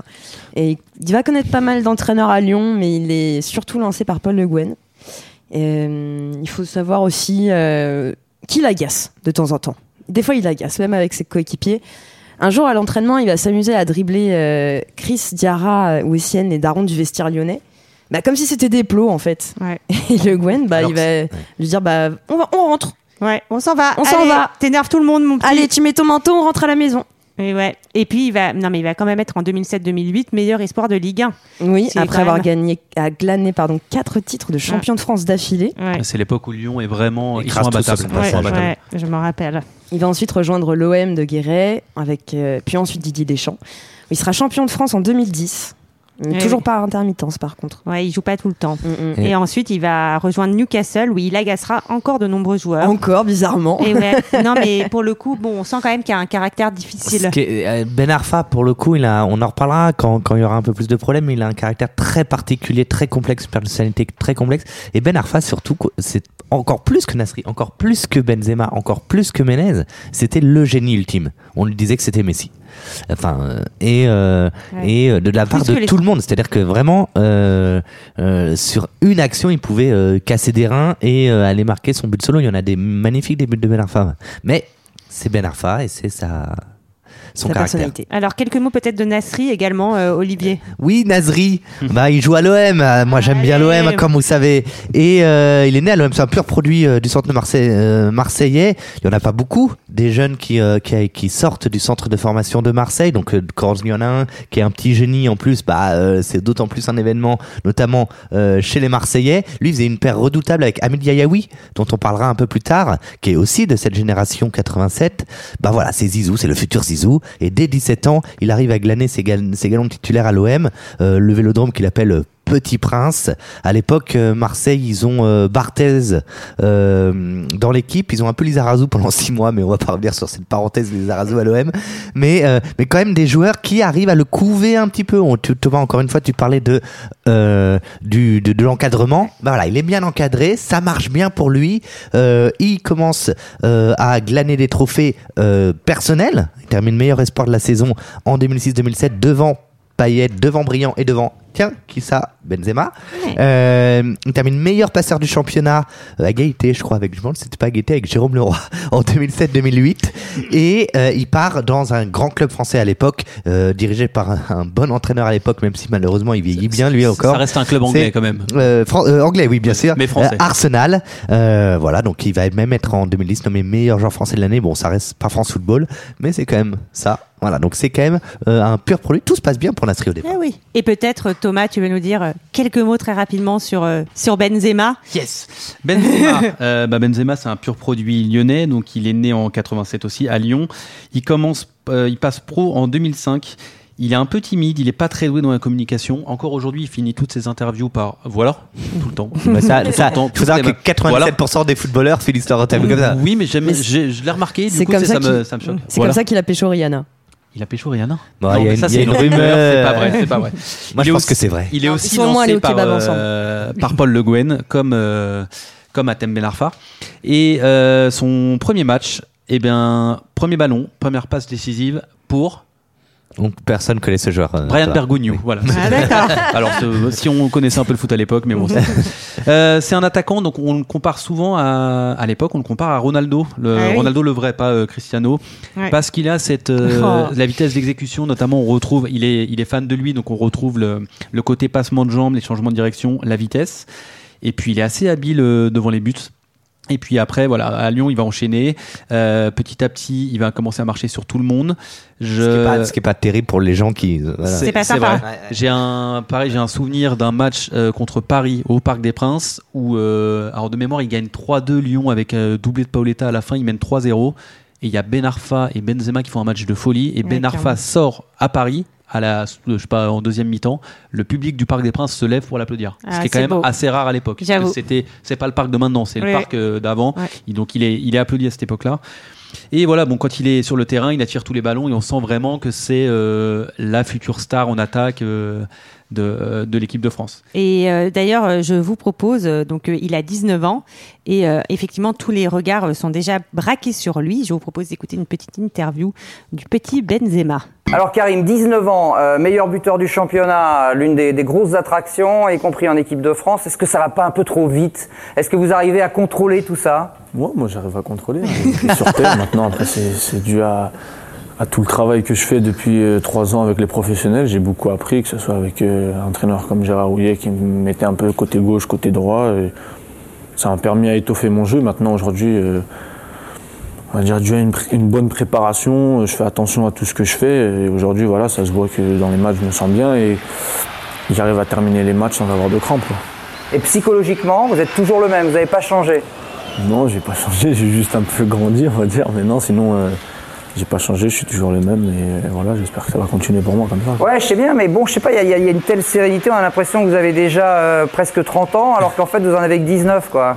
Bah non, mais bon, c'est, je suis à Lyon et voilà, je joue avec des, des- des joueurs, euh, des joueurs qui sont, qui sont plus âgés que moi et c'est clair qu'il m'arrive de demander conseil, euh, que ce soit Juninho, euh, Coupé, Govou et, et moi, ma force, c'est que j'ai confiance en moi et aujourd'hui, voilà, c'est, ça, ça le démontre sur le terrain que j'ai toute confiance en moi, quoi. Euh, vers quoi maintenant porter l'effort? Qu'est-ce que vous pouvez encore améliorer dans votre jeu? Euh, Tout n'est pas encore parfait quand même. C'est clair, moi je dis toujours il faut que j'améliore dans, dans- de partout. Maintenant, euh, avec les années, je vais prendre euh, plus de maturité, je pense, même si, si j'en ai. Et voilà, je vais essayer de, de- d'aller au, au plus grand des sommets. Quoi.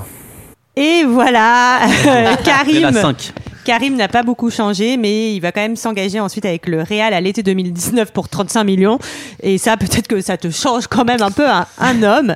Et donc, ben, au-delà de, de ces quatre joueurs dont on va continuer à vous parler tout à l'heure, d'autres joueurs issus de, donc, de cette équipe junior 2004 vont commencer à s'épanouir. Par exemple, Pierre Ducasse, Rémi Rioux, euh, Benoît Costil ou euh, Thomas euh, Mangani qui vont jouer plutôt dans des clubs de Ligue 1 euh, oui, qui va avoir français. une carrière complètement respectable. Exactement. Euh, et donc, bah, notamment- donc, on a quand même beaucoup d'espoir dans cette petite bande. On se dit que bah, ça va quand même faire des futurs très grands champions. Et pourtant, la suite ne sera pas si rose. On vous raconte tout ça juste après la pause musicale.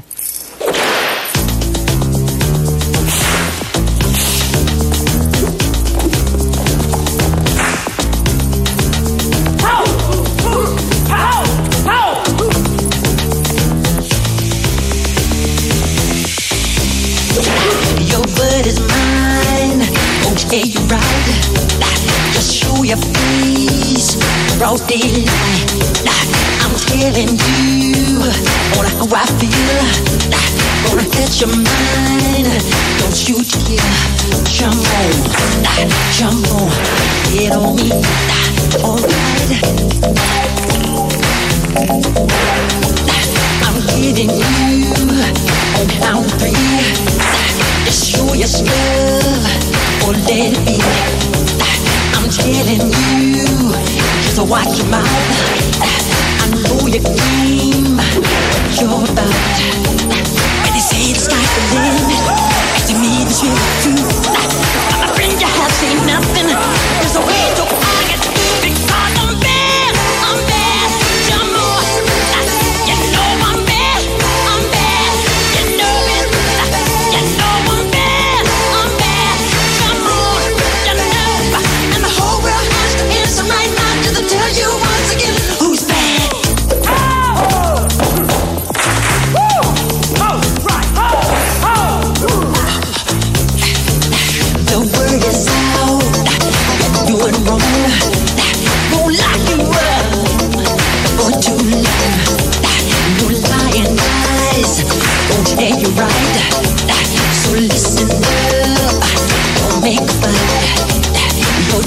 Cheap.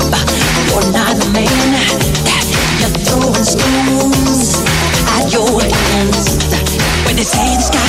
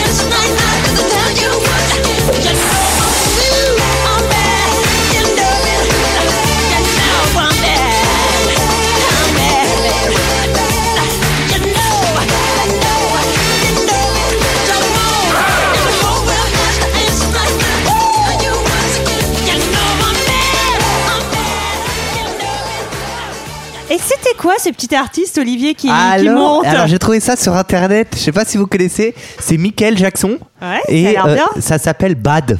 Voilà. Donc euh, bon, écoutez. Jamais entendu parler. Ouais, ouais, je- Ouais, voilà. Ça m'a l'air pas mal tout Ah. ça, dis À donc. mon avis, ça va pas durer. À mon avis, ça marchera pas. Donc, on vous a parlé juste avant la pause de cette génération 87 et notamment donc de ce quator magique qui brille en début de carrière. Mais la réalité du football est un peu plus dure que ça pour euh, d'autres joueurs et malgré le titre de champion d'Europe et une bonne réputation pour certains, ça va pas forcément toujours bien se passer. On va vous donner un ou deux exemples. On peut commencer peut-être par euh, Steven Tico. Oui, Steven Tico qui était le capitaine de cette équipe euh, 2004, qui était considéré tout bonnement comme l'un des défenseurs les plus prometteurs de sa génération. Il y avait vraiment Piqué d'un côté, Tico de l'autre, enfin et, et Sarah aussi. Mais Oui. euh, voilà, il y avait Voilà, vraiment les trois. malheureusement, euh, Voilà. ça a raté. On la cite Et plus. euh, non, non, on la cite plus. Malheureusement, plus personne l'a jamais. Enfin, bref. Ah, Et euh, et voilà, Alex Ferguson avait un petit peu euh, un œil. euh, pardon, manager historique de Manchester United avait un œil un petit peu sur lui. Et euh, bah voilà, il se passe que une- parfois une carrière se joue à pas grand chose. Lui vient a été transféré à Nantes par une histoire d'agent. Lui voulait à Strasbourg, qui donnait un peu plus sa chance aux jeunes, mais finalement c'est Nantes qui l'a pris notamment avec un homme Robert Bunzanski qui était fan de lui. Donc il signe à Nantes euh, pour faire pour finir sa formation. Et bah Robert Bunzanski qui est débarqué. Euh, voilà. Et donc Jaff- Jafet Endoram euh, ancienne légende d'ailleurs de Nantes euh, qui le remplace. Bah il est un peu moins fan de lui. Du coup il va être prêté là là là. Il va être notamment prêté à Sedan qui n'en voulait pas. Donc ouais c'est très dur. Le Sedan descend Nantes descend Nantes donc en division 2 qui dit bah viens on prête tous les jeunes en national et lui la petite erreur qu'il a faite c'est de, dire bah moi je veux pas être prêté en national les gars. Euh, et là Nantes euh, qui voit son joueur refusé lui a fait un peu payer. Et derrière, bah, c'est une peu une descente aux enfers. Euh, Steven Tico connaîtra, euh, je crois, euh, huit championnats différents entre l'Écosse, euh, la Grèce, la Roumanie, les États-Unis, même la Malaisie. Bah, au moins, il a voyagé. Ouais, hein. ouais, non mais non mais ce qui est beau chez lui, c'est que euh, quand tu l'entends, il dit ouais mais moi j'ai joué au foot. Et Ouais. c'est la chose, Ouais, chose que je voulais. Et, et il a pas tort. Et il y a une petite histoire qui moi, enfin, vous la prenez comme vous voulez, mais un jour il, il affronte euh, avec son club d'Hibernian en Écosse, il affronte le grand FC Barcelone de Gérard Piquet. Il retrouve Gérard Piquet qui ont le- exactement le même âge et euh, Gérard Piquet qui le voit pendant ce match amical, qui hallucine complètement euh, de le voir ici. Donc on le prend comme voilà, c'est un peu triste. À la fois, ça voulait dire qu'il Oui. avait une belle carrière devant lui. Oui, et puis peut-être, euh, est-ce que l'un de vous euh, veut me parler de Ahmed Yayaoui Eh bien, Euh, avec plaisir, euh, parce qu'il est, c'est le meilleur ami de Samir Nasri euh, à l'époque, et c'est une des stars de la génération 87. Alors, il est très, euh, il est très connu de tout le public marseillais, puisqu'il était considéré comme le grand espoir. euh, Mm. C'est un peu le jumeau de notre Grandi Ngoyi, qui n'a jamais percé, hein, bien évidemment, ou Younous Sankaré, qu'on cherche encore. Euh, donc lui, il est, il vient du quartier d'Andoum, et euh, il est repéré à 10 ans par José Anigo. Alors, un monsieur chauve de Marseille, très connu des Marseillais. D'accord. C'est en général, si on est Marseillais, il y a des moments où on l'a bien aimé parce qu'il faisait tout le temps le pompier de service, mais après on l'aime pas. Ok. C'est- Olivier. En gros, euh, José Anigo. En fait, on pourrait écrire un, un EPO sur Ahmed Yayaoui et sa carrière parce qu'elle résume exactement ce qu'est devenu le foot. José Anigo, c'est un mec qui, euh, bah, je vais me faire probablement, je vais probablement mourir hein, euh, après cet épisode, mais qui a des accointances, on va dire avec le milieu marseillais pour rester euh, un petit peu euh, poli. Et José Anigo, bah après, je te laisse reprendre la main, mais voilà, il est, euh, il a comme tu dis, dépanné euh, à Marseille, mais il a aussi une, pas mal de casseroles euh, aux fesses. Et ben, euh, Bergerot. On va reprendre avec Bergerot parce que Bergerot, il a réussi à, à bien s'occuper de Yayaoui. Il en a fait un super joueur et tout. Et après, il passe avec Anigo en club. Et Anigo, il aime pas trop euh, Yayaoui. Alors on Non, sait pas trop pauvre. pourquoi. Et le fait est qu'il est ami avec euh, un monsieur qui, va, qui s'appelle euh, Derouda. Richard. Richard, papa. Et il a un enfant. Il s'appelle Thomas, comme moi, Et Thomas alors, peut-être- Mais lui, il est nul au foot, Thomas Derouda. Et surtout, comment, quel- tu, tu connais le surnom de Richard Derouda dans le milieu? Le boucher. Le voilà. Voilà. Dans le milieu marseillais, on l'appelle le boucher. Ouais. Donc ça vous Mais- place un homme. Mais comme Domenech, non? Euh, ouais, mais dans ce cas-là, c'est le boucher dans ses affaires. et qu'il est, il est pas bouché. Il fait de l'argent plutôt. Voilà, c'est et il manie le flingue. Et Derouda, euh, le Derouda Junior, il joue au même poste que Yayaoui. Du Ouais. coup, qui va jouer? Le plus talentueux ou celui de qui on a peur? Bah, Celui de qui on a peur, avec qui on a. Des Moi aussi, je vais mourir du coup. Je m'appelle pas Thomas, je m'appelle euh, Mathieu. Voilà. Les... Donc il y a des petites tensions qui vont être avec Anigo, comme beaucoup de gens vont en avoir euh, à l'époque et après. Et euh, lui, il va commencer à ne plus trop jouer. Il va y avoir des soucis aussi avec son agent, qui est Jean-Luc Barézy, qui est aussi un monsieur assez connu euh, dans le milieu. Puis il est pas très très bien rien conseillé. Il est pas très sérieux non plus puisqu'il fait un peu la fête. Et quand on est footballeur, on peut faire la fête si on s'appelle Verratti et qu'on est au PSG. Sinon, c'est impossible. Sinon, on peut pas. Tu vois, c'est ça, Sarah, qui t'a manqué. Tu faisais trop la fête. Ah, moi, c'est très clairement mon problème. Donc il est en retard à l'entraînement euh, et l'OM va dire bah tiens t'es en retard à l'entraînement on va te renvoyer s'il avait signé au PSG Neymar arrive constamment une heure en retard après il va alors là ça commence à partir en sucette pour lui parce qu'il va à Istres à Sion à Sedan, toujours tous ceux qui vont à Sedan, euh, c'est mort. Après, j'ai l'impression, il n'y a que Pius Ndiaye qui a réussi là-bas. En Algérie, il va même à Martigues. Il fait peu de matchs, il se blesse beaucoup. Il y a quelques scandales. On parle alors, il aurait eu un rôle dans l'affaire de la sextape On avec y reviendra. Benzema. On en y fait, c'est qu'il est euh, surtout là, le jour du déjeuner, où on montre à Benzema la vidéo de Valbuena. Et Ouais. il met aussi en ligne euh, une vidéo de ses vacances assez festive sur un réseau social bien connu de nom d'Instagram, en compagnie de Nasri, où il y a des limousines, des boîtes de nuit, de l'alcool, de la drogue et tout ce qui s'ensuit. J'ai vu la vidéo, il avait vraiment. Comment Moi, tu je l'ai peux pas ça vu. Comment tu peux réfléchir à Oui, je vais mettre la vidéo parce que vraiment, c'est pire qu'une soirée avec Antoine et GG. C'est-à-dire qu'on commence t- dès la première seconde avec 800 milliards de drogues étalées partout sur la table et le mec te filme ça en toute sérénité en disant c'est trop bien les vacances. Bon, euh, Ouais. voilà. Bon, Faut mal- prendre soin de soi. Hein. Donc euh, malheureusement, euh, donc euh, pour Ahmed euh, et pour Steven, la carrière ne décolle pas. Euh, D'autres carrières vont être assez euh, Hmm. rapidement euh, brisées. Oui, Par exemple, Chloé, On un peut exemple. citer euh, Jean- rapidement Jean-Christophe Sesto, euh, qui était défenseur formé à Nantes, mais alors lui, ça arrivait très très rapidement puisque c'est quelques mois après. euh, c'est en octobre 2004 euh, qu'il a eu une mauvaise nouvelle. Il a un problème du cœur, un problème cardiaque. Ah oui. Et on peut plus jouer. En Ouais. fait, euh, après ça, il a pris soin de lui.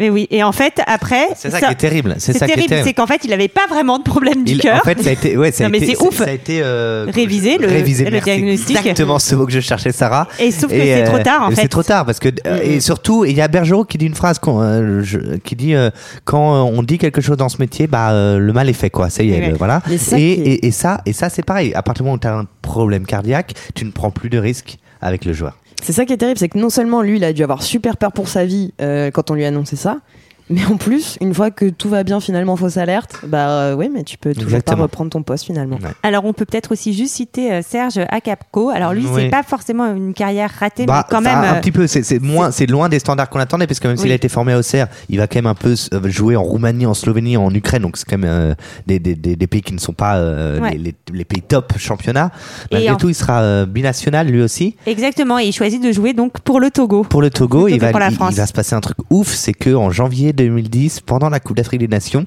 le bus de l'équipe du Togo va être mitraillé par des rebelles de la région euh, de, de, de Cabinda. Cabinda et lui va recevoir deux balles dans le dos euh, voilà donc Il va s'en tirer euh, miraculeusement en tout cas, mais bon, ouais, un épisode assez dramatique. Mais en tout cas, ces exemples, ils montrent quand même que bah, c'est très difficile Mm. de franchir. hein. Euh, Thomas a fait une multiplication tout à l'heure, un peu plus de 1000 places en France dans le football professionnel. Euh, donc c'est très difficile de franchir finalement la dernière marche pour accéder au foot professionnel.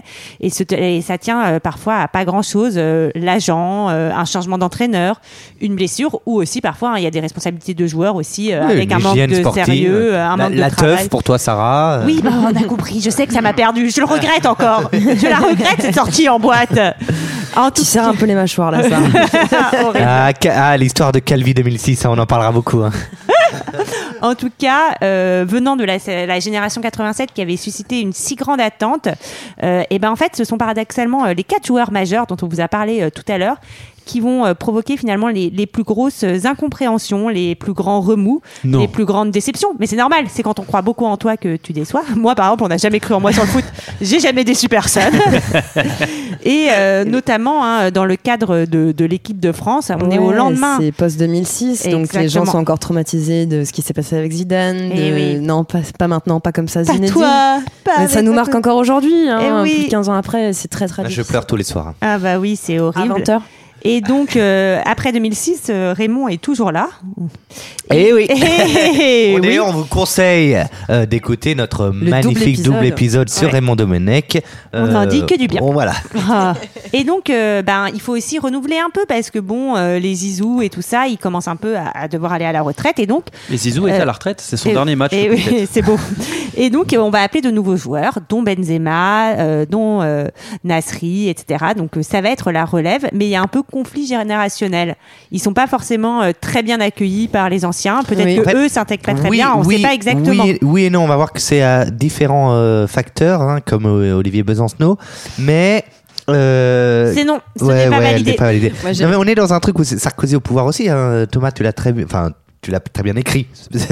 Euh, où euh, il y a aussi un climat où on est plutôt. Voilà, on, on- on- le, le mot racaille, mine de rien, s'installe dans aussi Dans les les imaginaires. esprits. Faut les nettoyer au et-. Voilà, etc. On est de plus en plus On dans n'est quelque pas chose très qui loin des émeutes qui avaient eu lieu en France aussi. Voilà. On est à 4 ans. donc on, on est ça et on a ce euh, cette problématique là de d'accueillir des jeunes qui sont issus de quartiers de, voilà qu'on qu'on euh, et euh, on va voir que c'est c'est difficile. Pourtant ça commence bien pour euh, pour euh, pour euh, pour ces quatre joueurs parce que euh, parce que ils font ils, ils sont quand même en équipe de France très très jeunes. Benzema en 2008 c'est un élément indiscutable de l'équipe de France de Raymond Domenech. Jérémy Ménez il va avec Laurent Blanc cette fois donc en 2010 parce que euh, il faut juste, il y a un point qu'il faut dire là maintenant tout de suite pour qu'on comprenne un tout petit peu la suite des événements, c'est qu'en 2010, vous le savez, il y a eu le bus, il y a eu l'histoire de la grève, il y a eu Neissner avec Domenech, ce qui va précipiter le départ de Domenech. C'est- faut-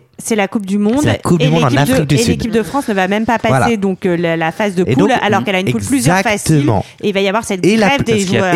Tous les méchants comme Exact. joueurs dedans. Sauf, que- sauf Mais- que eh, c'est exactement ce que tu, exact. Bah je, je pense que tu, euh, tu vas le dire. C'est-à-dire qu'en en 2010, alors qu'il y a tous les méchants en équipe Ouais. de France, il y a ni Benzema, il y a ni Nasri et il y a ni Ben Arfa. Donc il y a. Euh... C'est pas, euh, c'est pas, pas cette racaille le- avec des guillemets. Le seul, le qui, seul, euh, le seul c'est met le seul c'est Ménez qui a très peu joué, donc Ouais. euh, voilà. Euh, donc euh, on, on a, on a, on assimile un petit peu cette génération 87 à ce 2010, alors que pas du tout. Donc l'avant 2010 en tout cas, ça se passe bien pour Ménez, pour Ben Arfa, pour Nasri, Ouais. qui sont quand même des éléments assez majeurs de l'équipe de France, et on se dit, bah c'est cool, ça va continuer. Et on passe nos amitiés à Patrice Evra au passage. Voilà. et voilà. Et donc, euh, effectivement, alors qu'on comptait euh, sur cette génération pour redorer le blason de l'équipe de France après 2006 et surtout après 2010, comme on vient le dire, hein, 2010 qui nous a quand même bien tous bien traumatisés, euh, on va surtout voir se multiplier en fait les polémiques euh, autour de ces joueurs. Alors, ça va être plus ou moins proche du terrain de foot, hein, vous allez voir. De temps en temps, c'est sur le terrain, de temps en temps, c'est en dehors avec des jeunes femmes dénudées. et, euh, et malheureusement, euh, les, les polémiques vont, vont se multiplier. Euh, On peut commencer peut-être par Ménez, Thomas. Eh ben, avec plaisir, parce que c'est un, joueur que j'aimais beaucoup, notamment parce qu'il a joué à Paris euh, pendant 3 ou 4 ans. Et quand tu es supporter de Paris à l'époque, c'est le mec le plus frustrant parce que c'est clairement l'un des joueurs les meilleurs de l'équipe. Il joue de la même année où il y a Ibrahimovic et compagnie. Et il est, euh, il est capable de dribbler tout le monde, de faire des matchs de folie, mais il est vraiment inconstant. Vraiment inconstant. Il est capable de te faire un match de merde. Pas comme Kevin. Voilà, il n'est pas du tout comme Kevin. Il est hyper inconstant. Tu sens qu'il n'est pas sérieux. Il n'est pas hyper euh, fair play avec les journalistes. euh, C'est-à-dire qu'il répond pas aux interviews. Il est, il a pas un, un côté sympathique. Il est hyper nonchalant. Il n'est pas du tout investi. Et, euh, Et ce qui est intéressant, c'est qu'il est à la fois nonchalant et en même temps, c'est aussi un, quelqu'un d'assez timide, de très peu souriant. Et ça peut agacer. Finalement, il passe mal. C'est pas un bel objet médiatique aussi. Sauf pour les coupes de cheveux, parce qu'il a souvent des, des belles crêtes jaunes, mais oui, il fait, enfin c'est ça. En fait- tu vois, il, a- il ose pas, il ose pas trop parler. Alors, est-ce Ouais. qu'il ose pas trop parler parce qu'il est pas à l'aise et parce que Ouais. faut dire ce qui est quand t'entends parler Ménez. Et Ouais. ça respire pas non plus euh, le, tu Est-ce que tu c'est ce qu'on pas- demande à un footballeur? Le problème, c'est ça, tu vois. alors, c'est euh, en fin de compte, tu vois, moi, j'ai souvent été critique envers euh, cette génération sur leur fait putain, mais ils, sa- ils savent pas aligner trois mots, tu vois.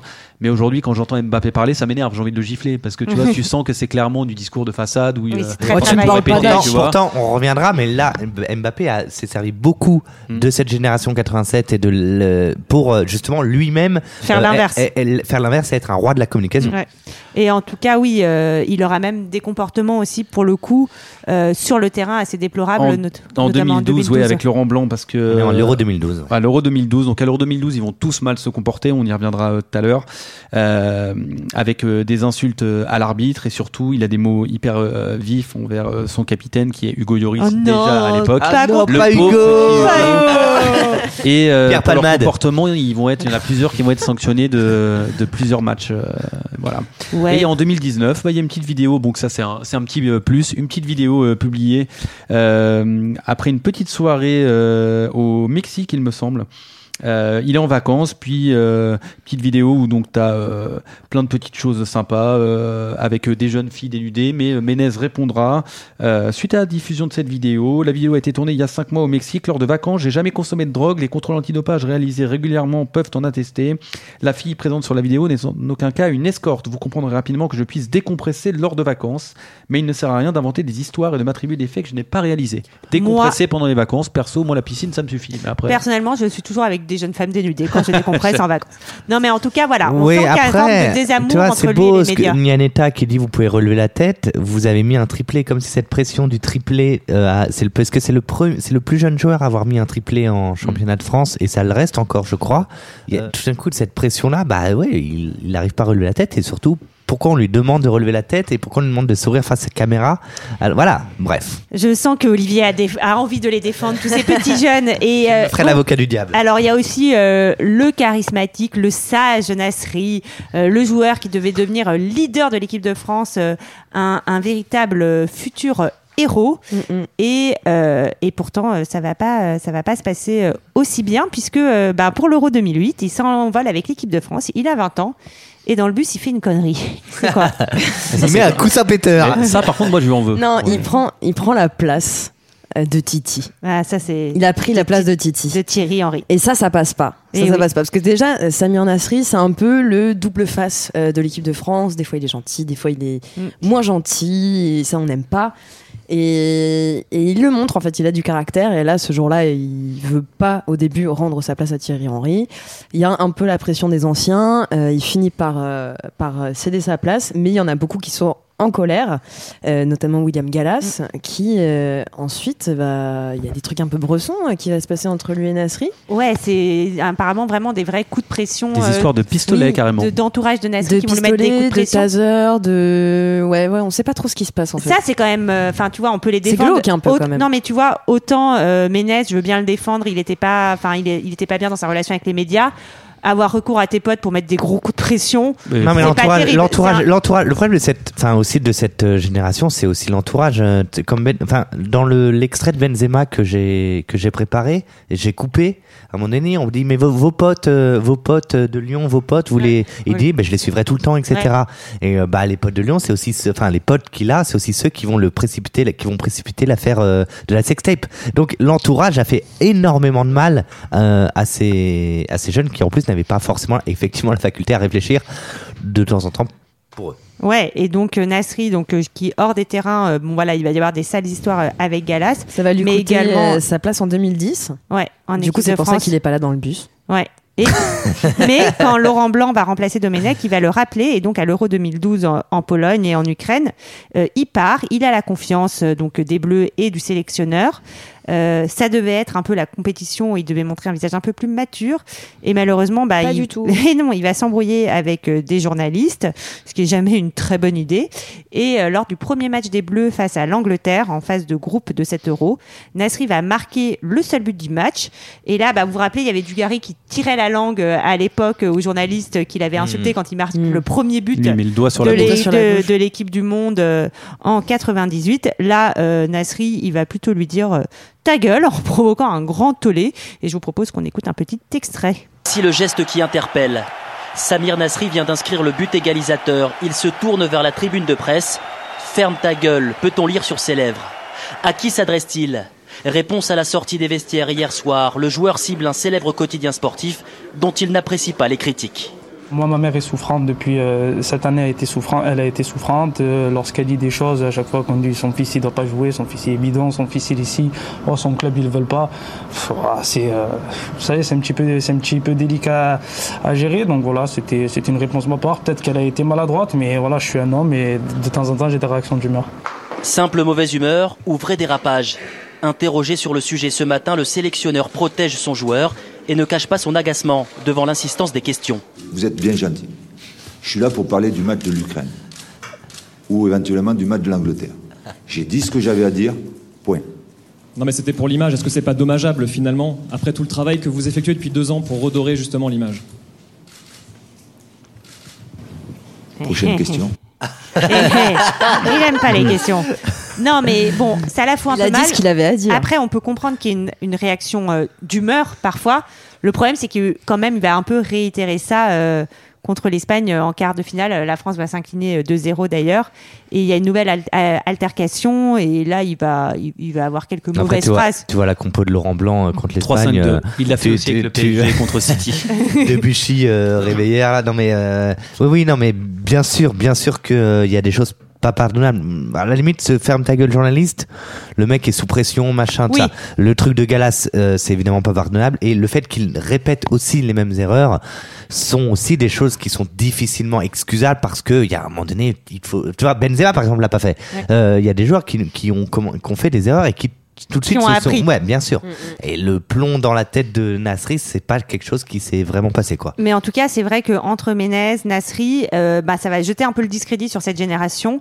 Euh, Noël Le qui est le président de la Fédération française de foot, va parler de jeunes mal élevés. Ouais, ouais, bah, Noël Le on pourrait faire, en oui, faire oui, trois on pages. préfère- hein, oui, euh, tout à fait.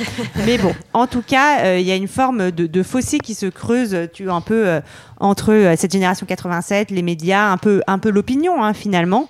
Euh, et le 13 mai 2014, Nasri est de nouveau au cœur d'un scandale, Euh, mais cette fois-ci, euh, il n'en est, il n'en est pas la, la raison euh, principale. Euh, C'est sa petite amie qui va euh, gueuler sur les réseaux sociaux quand il ne va pas être sélectionné euh, pour euh, pour la Coupe du Monde. Euh, elle, elle aurait bien fait de, de, de, de la fermer, gueule, ouais. ouais, tout simplement. Oui, euh, Deschamps qui la- l'appelle, je sais plus, ça avait fait aussi un, comme quoi toute la chaque petite polémique entraîne après des, Oui, des- ça des- a des- alimenté, ça- en mais fait. bien sûr et ça, et ça ça fait vendre du papier en plus. Mais oui, euh, là, je crois que la petite amie lui lui met un, un- un tir un peu Oui, sévère à Deschamps. C'est pas, c'est pas très gentil. Et puis euh, on a on a Ben Arfa.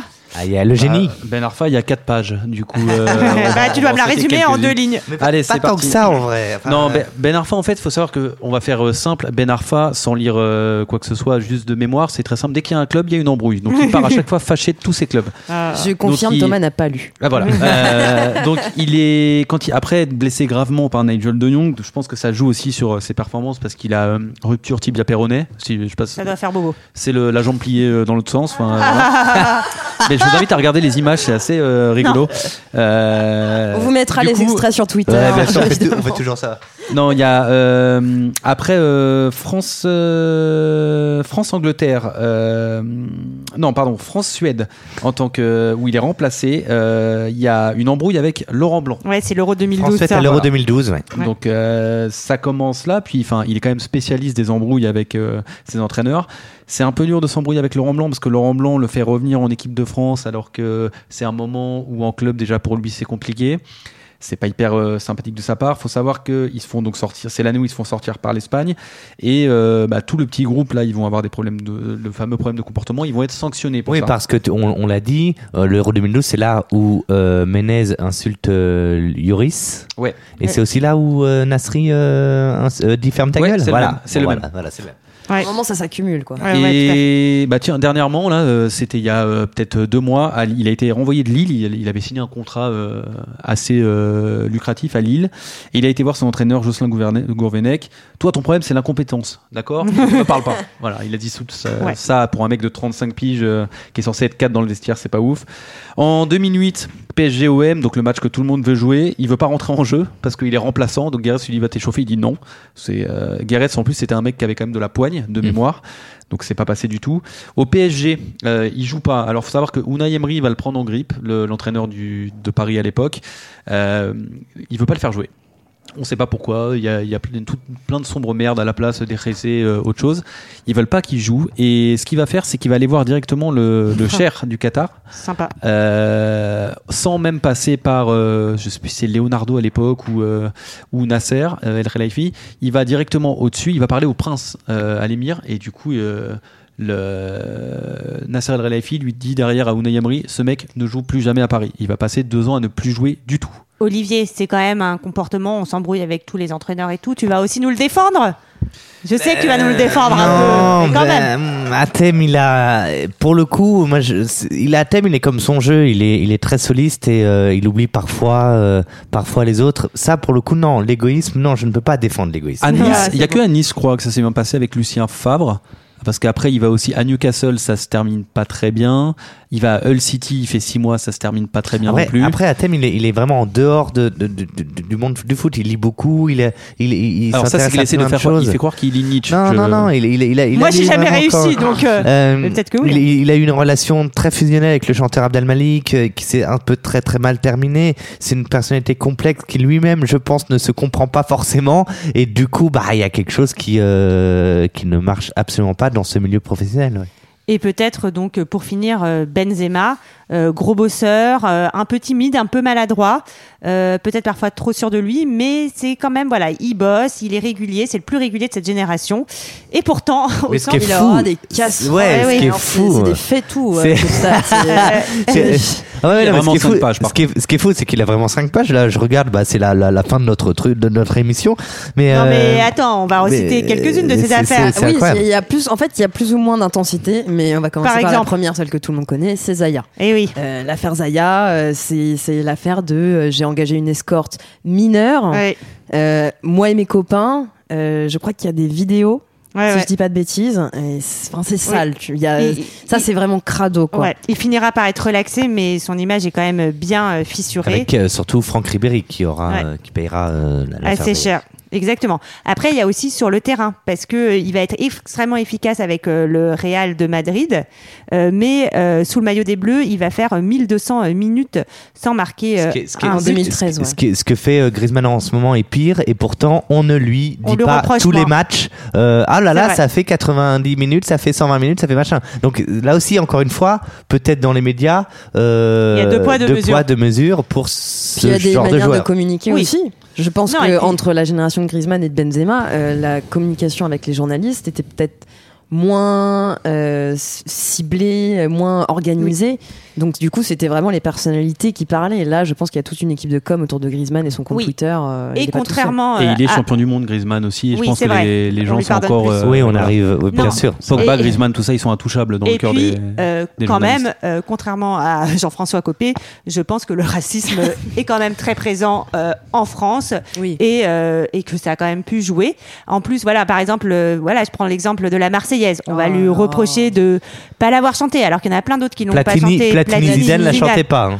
Bon, là, c'est c'est un peu trop. Et après, il va y avoir, euh, bien sûr, euh, ce qui va lui coûter euh, sa place en équipe de France Pendant de un temps. ouais. C'est euh, l'affaire de, de la sextape euh, en 2015, où euh, il est présumé avoir eu un rôle d'intermédiaire, en fait, des petits mecs qui euh, ont fait du chantage auprès de Mathieu Valbuena, puisqu'ils avaient une sextape de Valbuena. Voulait-on vraiment la voir Je n'en sais rien.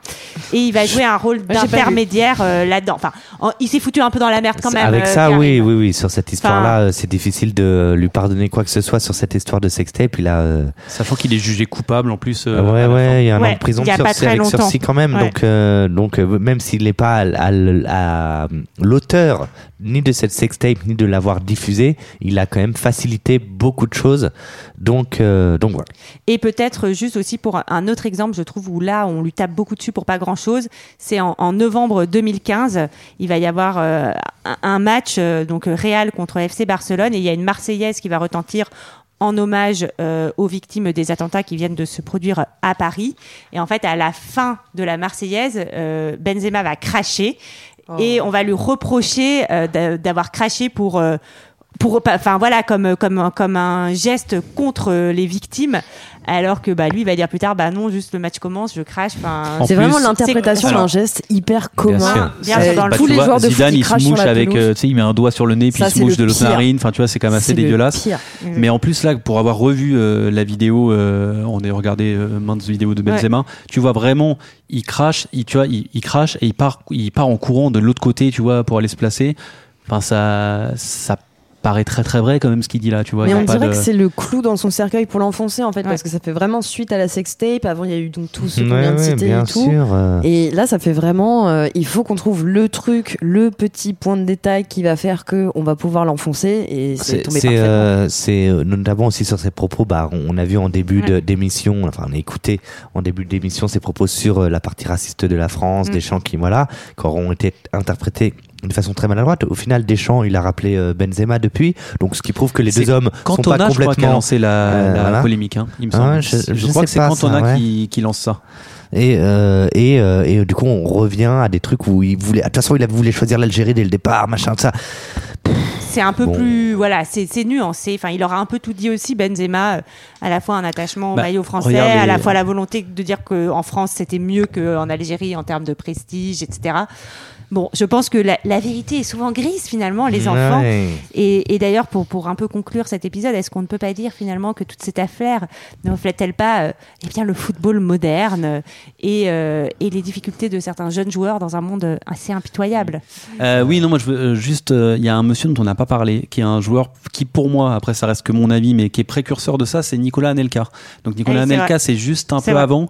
Et c'est. euh, J'aime bien le comparer à Iverson, qui a Iverson donc au basket qui a commencé à amener le côté un peu euh, un peu street dans le sur les parquets euh, en avant match etc Anelka lui quand il re-signe au Paris Saint-Germain quand il revient euh, donc c'est euh, en 2000 euh, 2000 et quelques ça doit être 2001 ou euh, quelque chose comme ça Euh, on est en tout cas dans un petit peu avant euh, cette génération là il est, euh, il a une, une euh, comment on dit le, tu sais, le jogging retroussé euh, d'un côté tout ça, et c'est lui qui va commencer à avoir plein de réflexions comme quoi, oui, Anelka, c'est un idiot, c'est une racaille, tout ça. Ouais.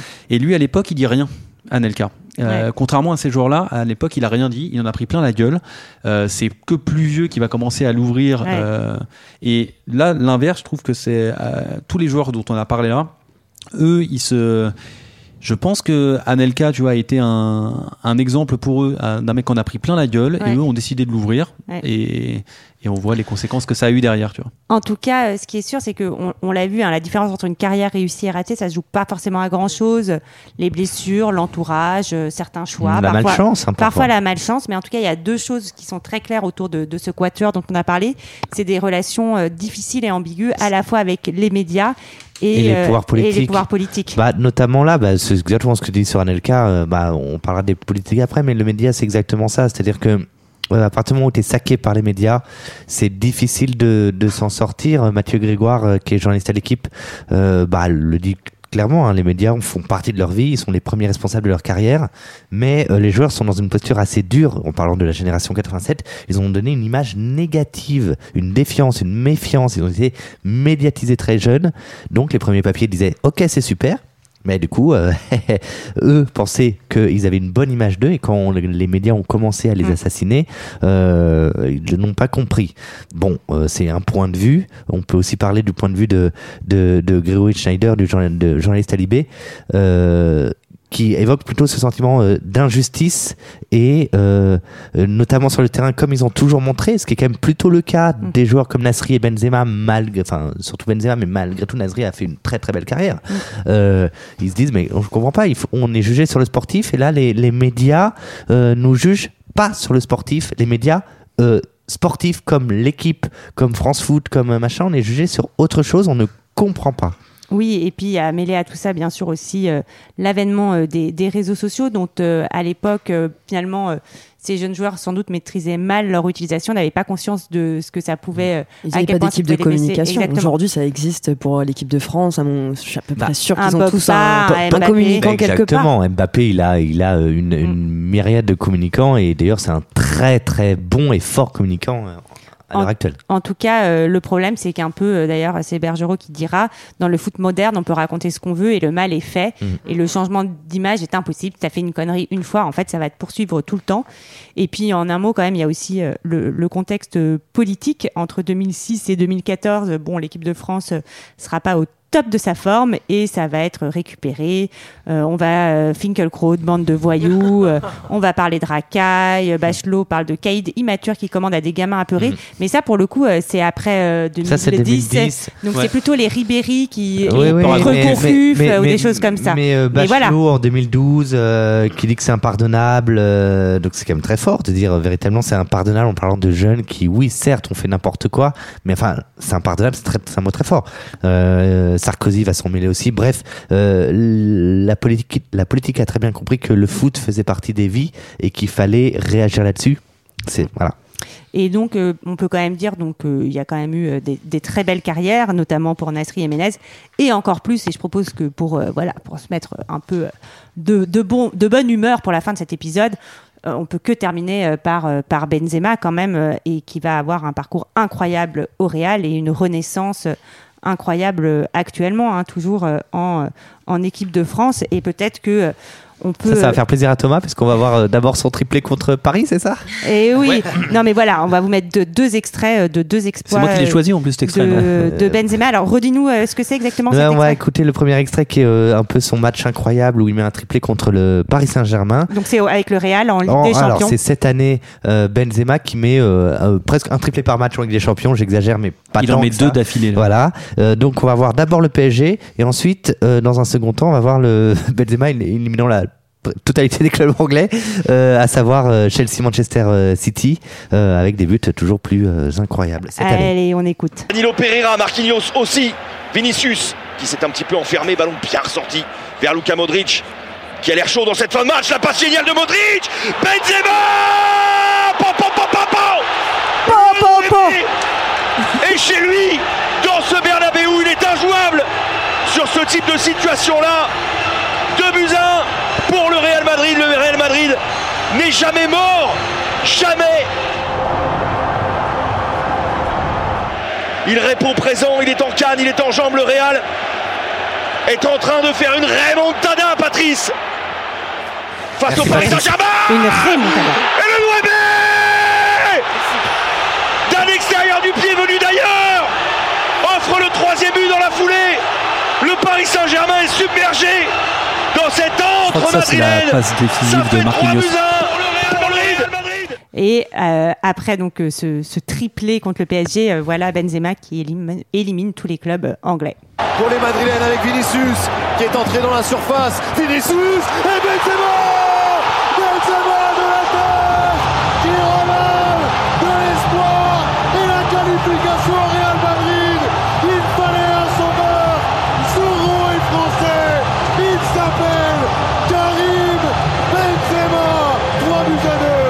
Chelsea. Parce qu'on parle du, de Manchester City comme une machine à marquer des buts et avec beaucoup de qualité, mais c'est aussi une formidable défense que celle de, City. Centre de Ferland Mendy vers Benzema qui remet le Real dans la partie. Il ne lui a fallu qu'une demi-occasion pour tout relancer. L'étoile madrilène brille de plus belle de buts un pour Manchester City et c'est signé Karim Benzema. Une fois de plus, Benzema face à Ederson Benzema C'est le Panenka. Qui est gros, Karim Benzema Il y a- il y en a 25. Il en fallait dans le monde Ça dure pour 4 tenter heures. tenter Là il fait une panenka alors que son club est mené. C'est très fort. Demi-finale de Ligue des Champions, troisième but madrilène, le deuxième de Benzema. C'est incroyable, incroyable. Demi-finale de Ligue des Champions. Vous êtes à la 81e minute. Vous êtes mené 4-2. Vous avez raté deux pénalties et vous sortez ça. Il n'y a que les très grands joueurs qui peuvent se permettre ce genre de choses. Globalement euh, cette année, enfin c'est l'un des, enfin sur cette saison l'un des meilleurs le, il- joueurs, c'est le plus fort. Il, il meilleur. va, il va, Le pro- plus fort. il va probablement, sauf euh, Cataclysme, gagner le Ballon d'Or. Donc on- finalement, c'est- ça va être Messi, peut-être. oui, parce que si Messi arrive à mettre, euh, à dribbler son fils dans son jardin et Ouais. que c'est filmé, il peut avoir le Ballon d'Or. Mais euh, sauf retournement de situation, finalement, on va avoir un joueur de la génération 87 qui va gagner un Ballon d'Or quand même. Et ce serait une belle, belle revanche finalement euh, pour ces petits jeunes euh, pleins de talent, mais qui ont fait face aussi à un monde du foot euh, en, en grande mutation, euh, avec beaucoup d'argent, des agents pas toujours euh, hyper, hyper euh, hyper, euh, bah, comment dire... euh, Pas là pour leurs euh, clients finalement. Oui, pas non, mais c'est le, le, le, le- l'appât du profit, hein, c'est le profit avant tout, et ça se vérifie de plus en plus dans ce foot-là où on se reconnaît peut-être euh, le, le, le romantique euh, Mm. du foot se reconnaît de moins en moins, et euh, où les premiers, en fait, on oublie, mais que les premières victimes sont les joueurs eux-mêmes. Et oui, et un rôle des médias, on l'a dit, de, de plus en plus euh, proéminent. Donc il y a eu un passage assez violent finalement pour, pour ces jeunes à l'âge adulte. Moi, j'estime que c'est pas une raison pour tout leur passé. Enfin voilà, euh, ils sont responsables aussi, aussi de certains de leurs Mais actes. ça, t'es toujours un peu Mais- dur, hein, je- Mais non, mais, Moi, je mais leur en- offrirai des images. mais je pense qu'il faut remettre les choses euh, en perspective aussi. Et euh, c'est vrai que euh, le, le portrait euh, dressé par les médias et les politiques était bien plus sombre que ce que ce qu'ils étaient réellement. Et, euh, et voilà, donc euh, on leur pardonne un peu. un peu. Un peu, il y a des trucs inexcusables, mais parfois on leur pardonne. Je vais citer euh, un livre qui nous a beaucoup aidé pour cette, euh, cet épisode, qui est euh, le Harry livre Potter de... et la Coupe de Feu. Alors, Harry Potter et la Coupe de Feu, Mon déjà. préféré, c'est celui euh, Prisonnier d'Azkaban. Alors, le prisonnier d'Azkaban aussi. Voilà, Vous en avez d'autres Voilà, le deuxième tome du Seigneur des Anneaux. Et euh, le livre de Maxime Masson, 1987, euh, Génération sacrifiée, qui va beaucoup plus loin que nous encore. Si vous êtes, euh, si ça, ce, ce- ce- ce sujet vous a intéressé, n'hésitez pas. C'est très intéressant. Eh bien, écoutez, merci euh, à tous pour avoir partagé ce dernier épisode de la saison tous ensemble. Avant de se quitter, c'est l'heure de l'antidoping, bien sûr. J'étais sur la liste des joueurs qui passaient au contrôle antidoping. Donc il fallait faire la petite chose.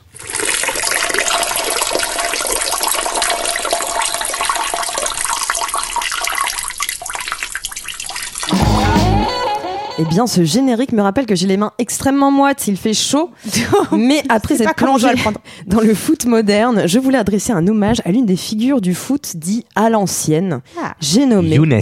J'ai nommé Younes, qui a pris sa retraite de sa carrière et de PO, du coup. On salue Younes euh, et, et- et Thibaut également. Bien sûr. Voilà, si on pense à vous. Mais non, ce n'est pas lui que j'ai nommé. Celui que j'ai nommé, c'est juste Fontaine. Fontaine. Et oui, et du coup, je vais aussi en profiter pour citer son bouquin. Euh, mes 13, euh, mes 13 raisons euh, footballistiques, il me semble. Voilà, je vais dire une bêtise, c'est pas grave. Mais il a écrit un bouquin et je l'ai lu. Et c'était fou. Et c'était foot. C'était foot Euh, Alors, on enchaîne. Il est décrit comme l'homme qui vit et respire le football par Michel Platini himself.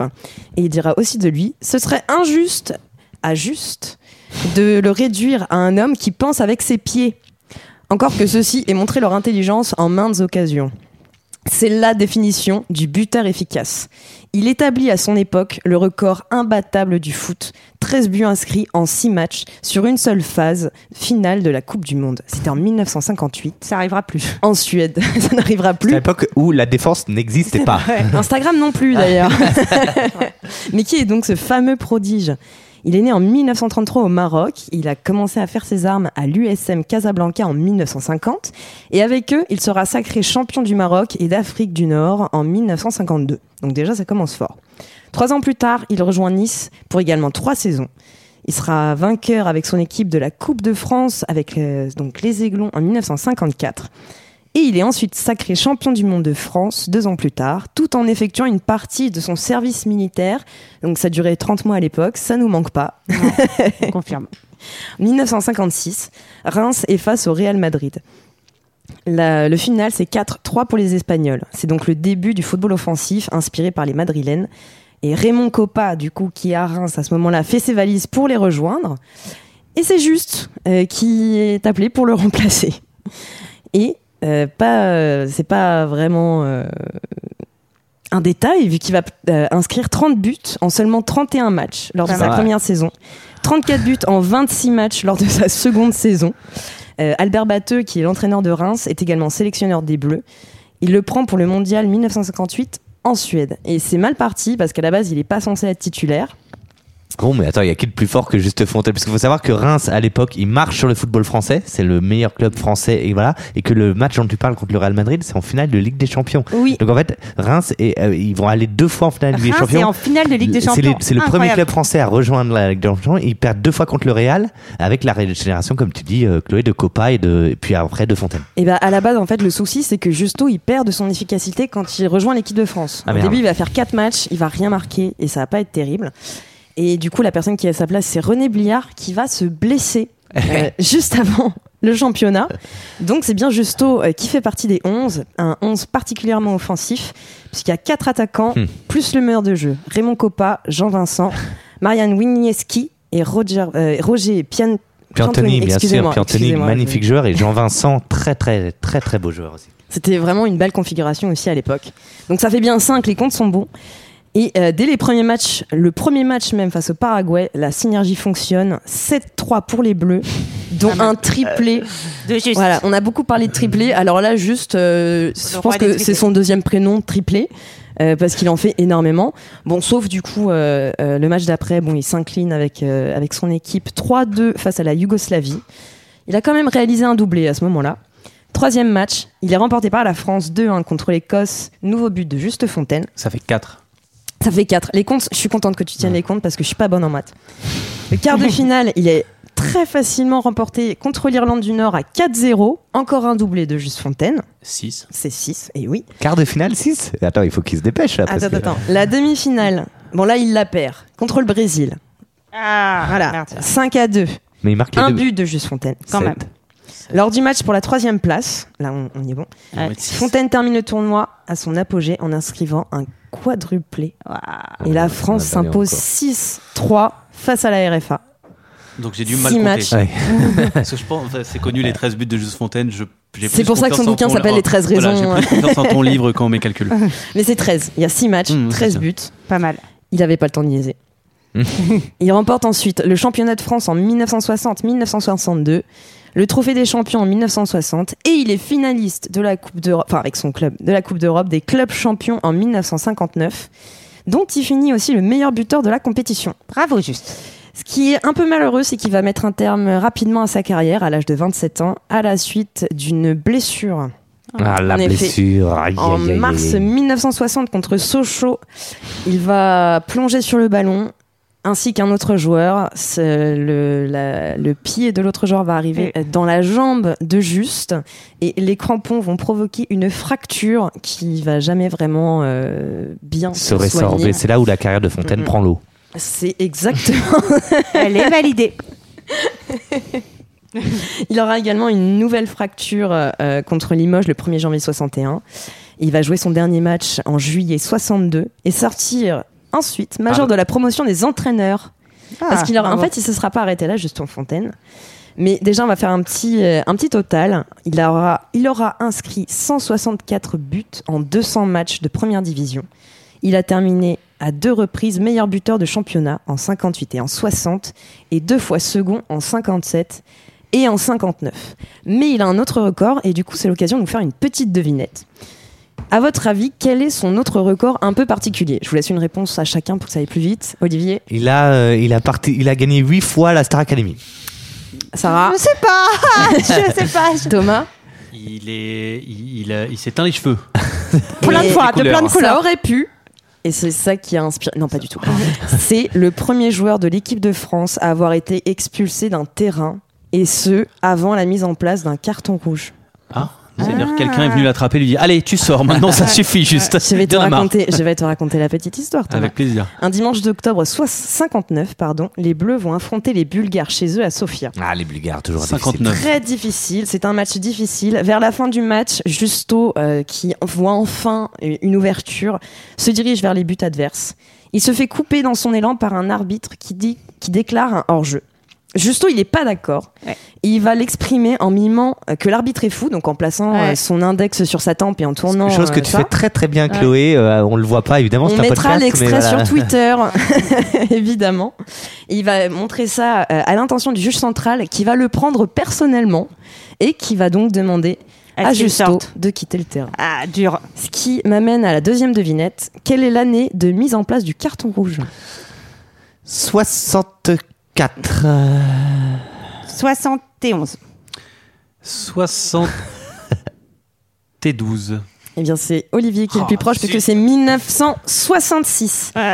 Je vais terminer du coup assez rapidement. Euh, il devient également le premier président de l'UNFP, qui est l'Union nationale des footballeurs professionnels, à sa création en 61. Et euh, donc, il l'a fondé avec un autre joueur camerounais, Eugène Joe Léa, et un juriste. Qui, et c'est aujourd'hui le seul syndicat pour les footballeurs professionnels Ah. en qui est France. très important parce qu'il y a beaucoup de euh, footballeurs qui passent par le chômage. Mm, mm, et mm. donc, c'est très très important. Je pense que ça a permis d'accompagner énormément de joueurs et du coup, on peut l'en remercier pour ça. Euh, donc, je vous ai dit tout à l'heure, il sort major de la promotion des entraîneurs et il prend les rênes de l'équipe de France en 67. Mais en vrai, il est rapidement remplacé après deux défaites en match amicaux. Selon Platini, comment résister aux pressions sans écorner ses idées, sans justifier l'injustifiable Parce qu'il décrit Justo comme quelqu'un euh, De juste. de juste De et d'idéaliste et qui veut des droits en fait pour les footballeurs. Pendant trois ans, il va entraîner le PSG. Il va le faire monter en première division en 74. et il sera également entraîneur du Toulouse Football Club de 78 TFC. à 79. Euh, voilà, il a eu un accident, mais ça va. voilà, ça va. Je vais un peu plus vite. Il a terminé en gros sa carrière. Il était régulièrement pronostiqueur pour le magazine l'Autofoot Magazine, au moins jusqu'en 2014. L'Autofoot L'Autofoot. Magazine. Il est actuellement toujours vivant. Euh, il vit dans le Var avec sa Je femme. n'osais pas poser la question. Son anniversaire est le 24 août, si jamais tu Ah, il penses, Thomas. C'est dans pas longtemps. Et j'aimerais qu'on termine cet antidoping en chanson, car Juste Fontaine a chanté, et ça vaut le coup. C'est vrai de le laisser chanter et maintenant nous allons interpréter un duo si l'on t'avait dit. Ah.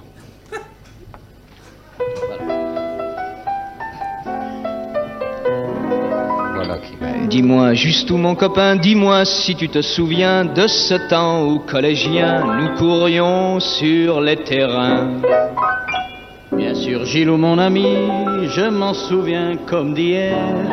Et pour une de ces parties, on faisait l'école buissonnière. Si l'on t'avait dit que tu serais footballeur, Je ne l'aurais pas cru, non, je ne l'aurais pas cru. Si l'on t'avait dit qu'un jour tu serais chanteur, je ne l'aurais pas cru non plus. Et toi, Gilou, mon copain, te souviens-tu de ce soir où je suis venu te voir dans un cabaret mondain? C'est beau. Merci beaucoup, Chloé. Et c'est quand même, j'aime beaucoup euh, cette petite chanson. Sans transition, euh, passons à la fin de l'épisode. Oh, sans transition aucune. Il n'y a pas besoin. Mais il a enregistré deux albums, si vous êtes curieux. Ah, ça. Il me tarde Ah bah. Mais comme, euh, comme, euh, comme Tipeee, euh, comme Tony Parker, comme, euh, Comme euh, Yuri Jean-Pierre. François, je te survivrai. Comme Bernard Tapie, enfin. Ah oui, c'est vrai. Eh bien, écoutez, euh, mes chers amis, j'étais très très heureuse de partager Mais oui, encore une fois ce, oui, ce moment euh, avec vous, entre votre compagnie, euh, pour cette belle saison de PO. On vous embrasse très fort. On vous embrasse fort. On vous invite euh, à nous suivre sur les réseaux sociaux. On vous invite à vous suivre sur le Instagram, Twitter, Facebook. À nous dire que vous nous aimez. Ouais, allez, aimez-nous. Euh, voilà. Et puis, euh, et puis voilà, on se retrouve peut-être très bientôt. Et en attendant, on vous souhaite un bel été. Des bisous.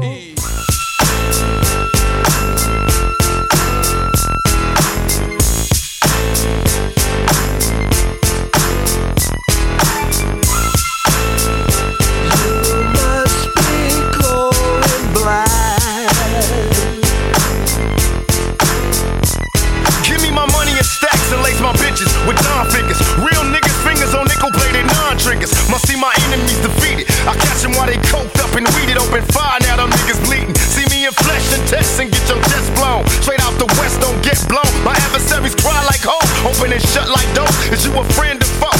Nigga, you ain't know. They got me stretched out on death row. I seen money, but baby, I got to get more. You screaming go to pop, and I ain't.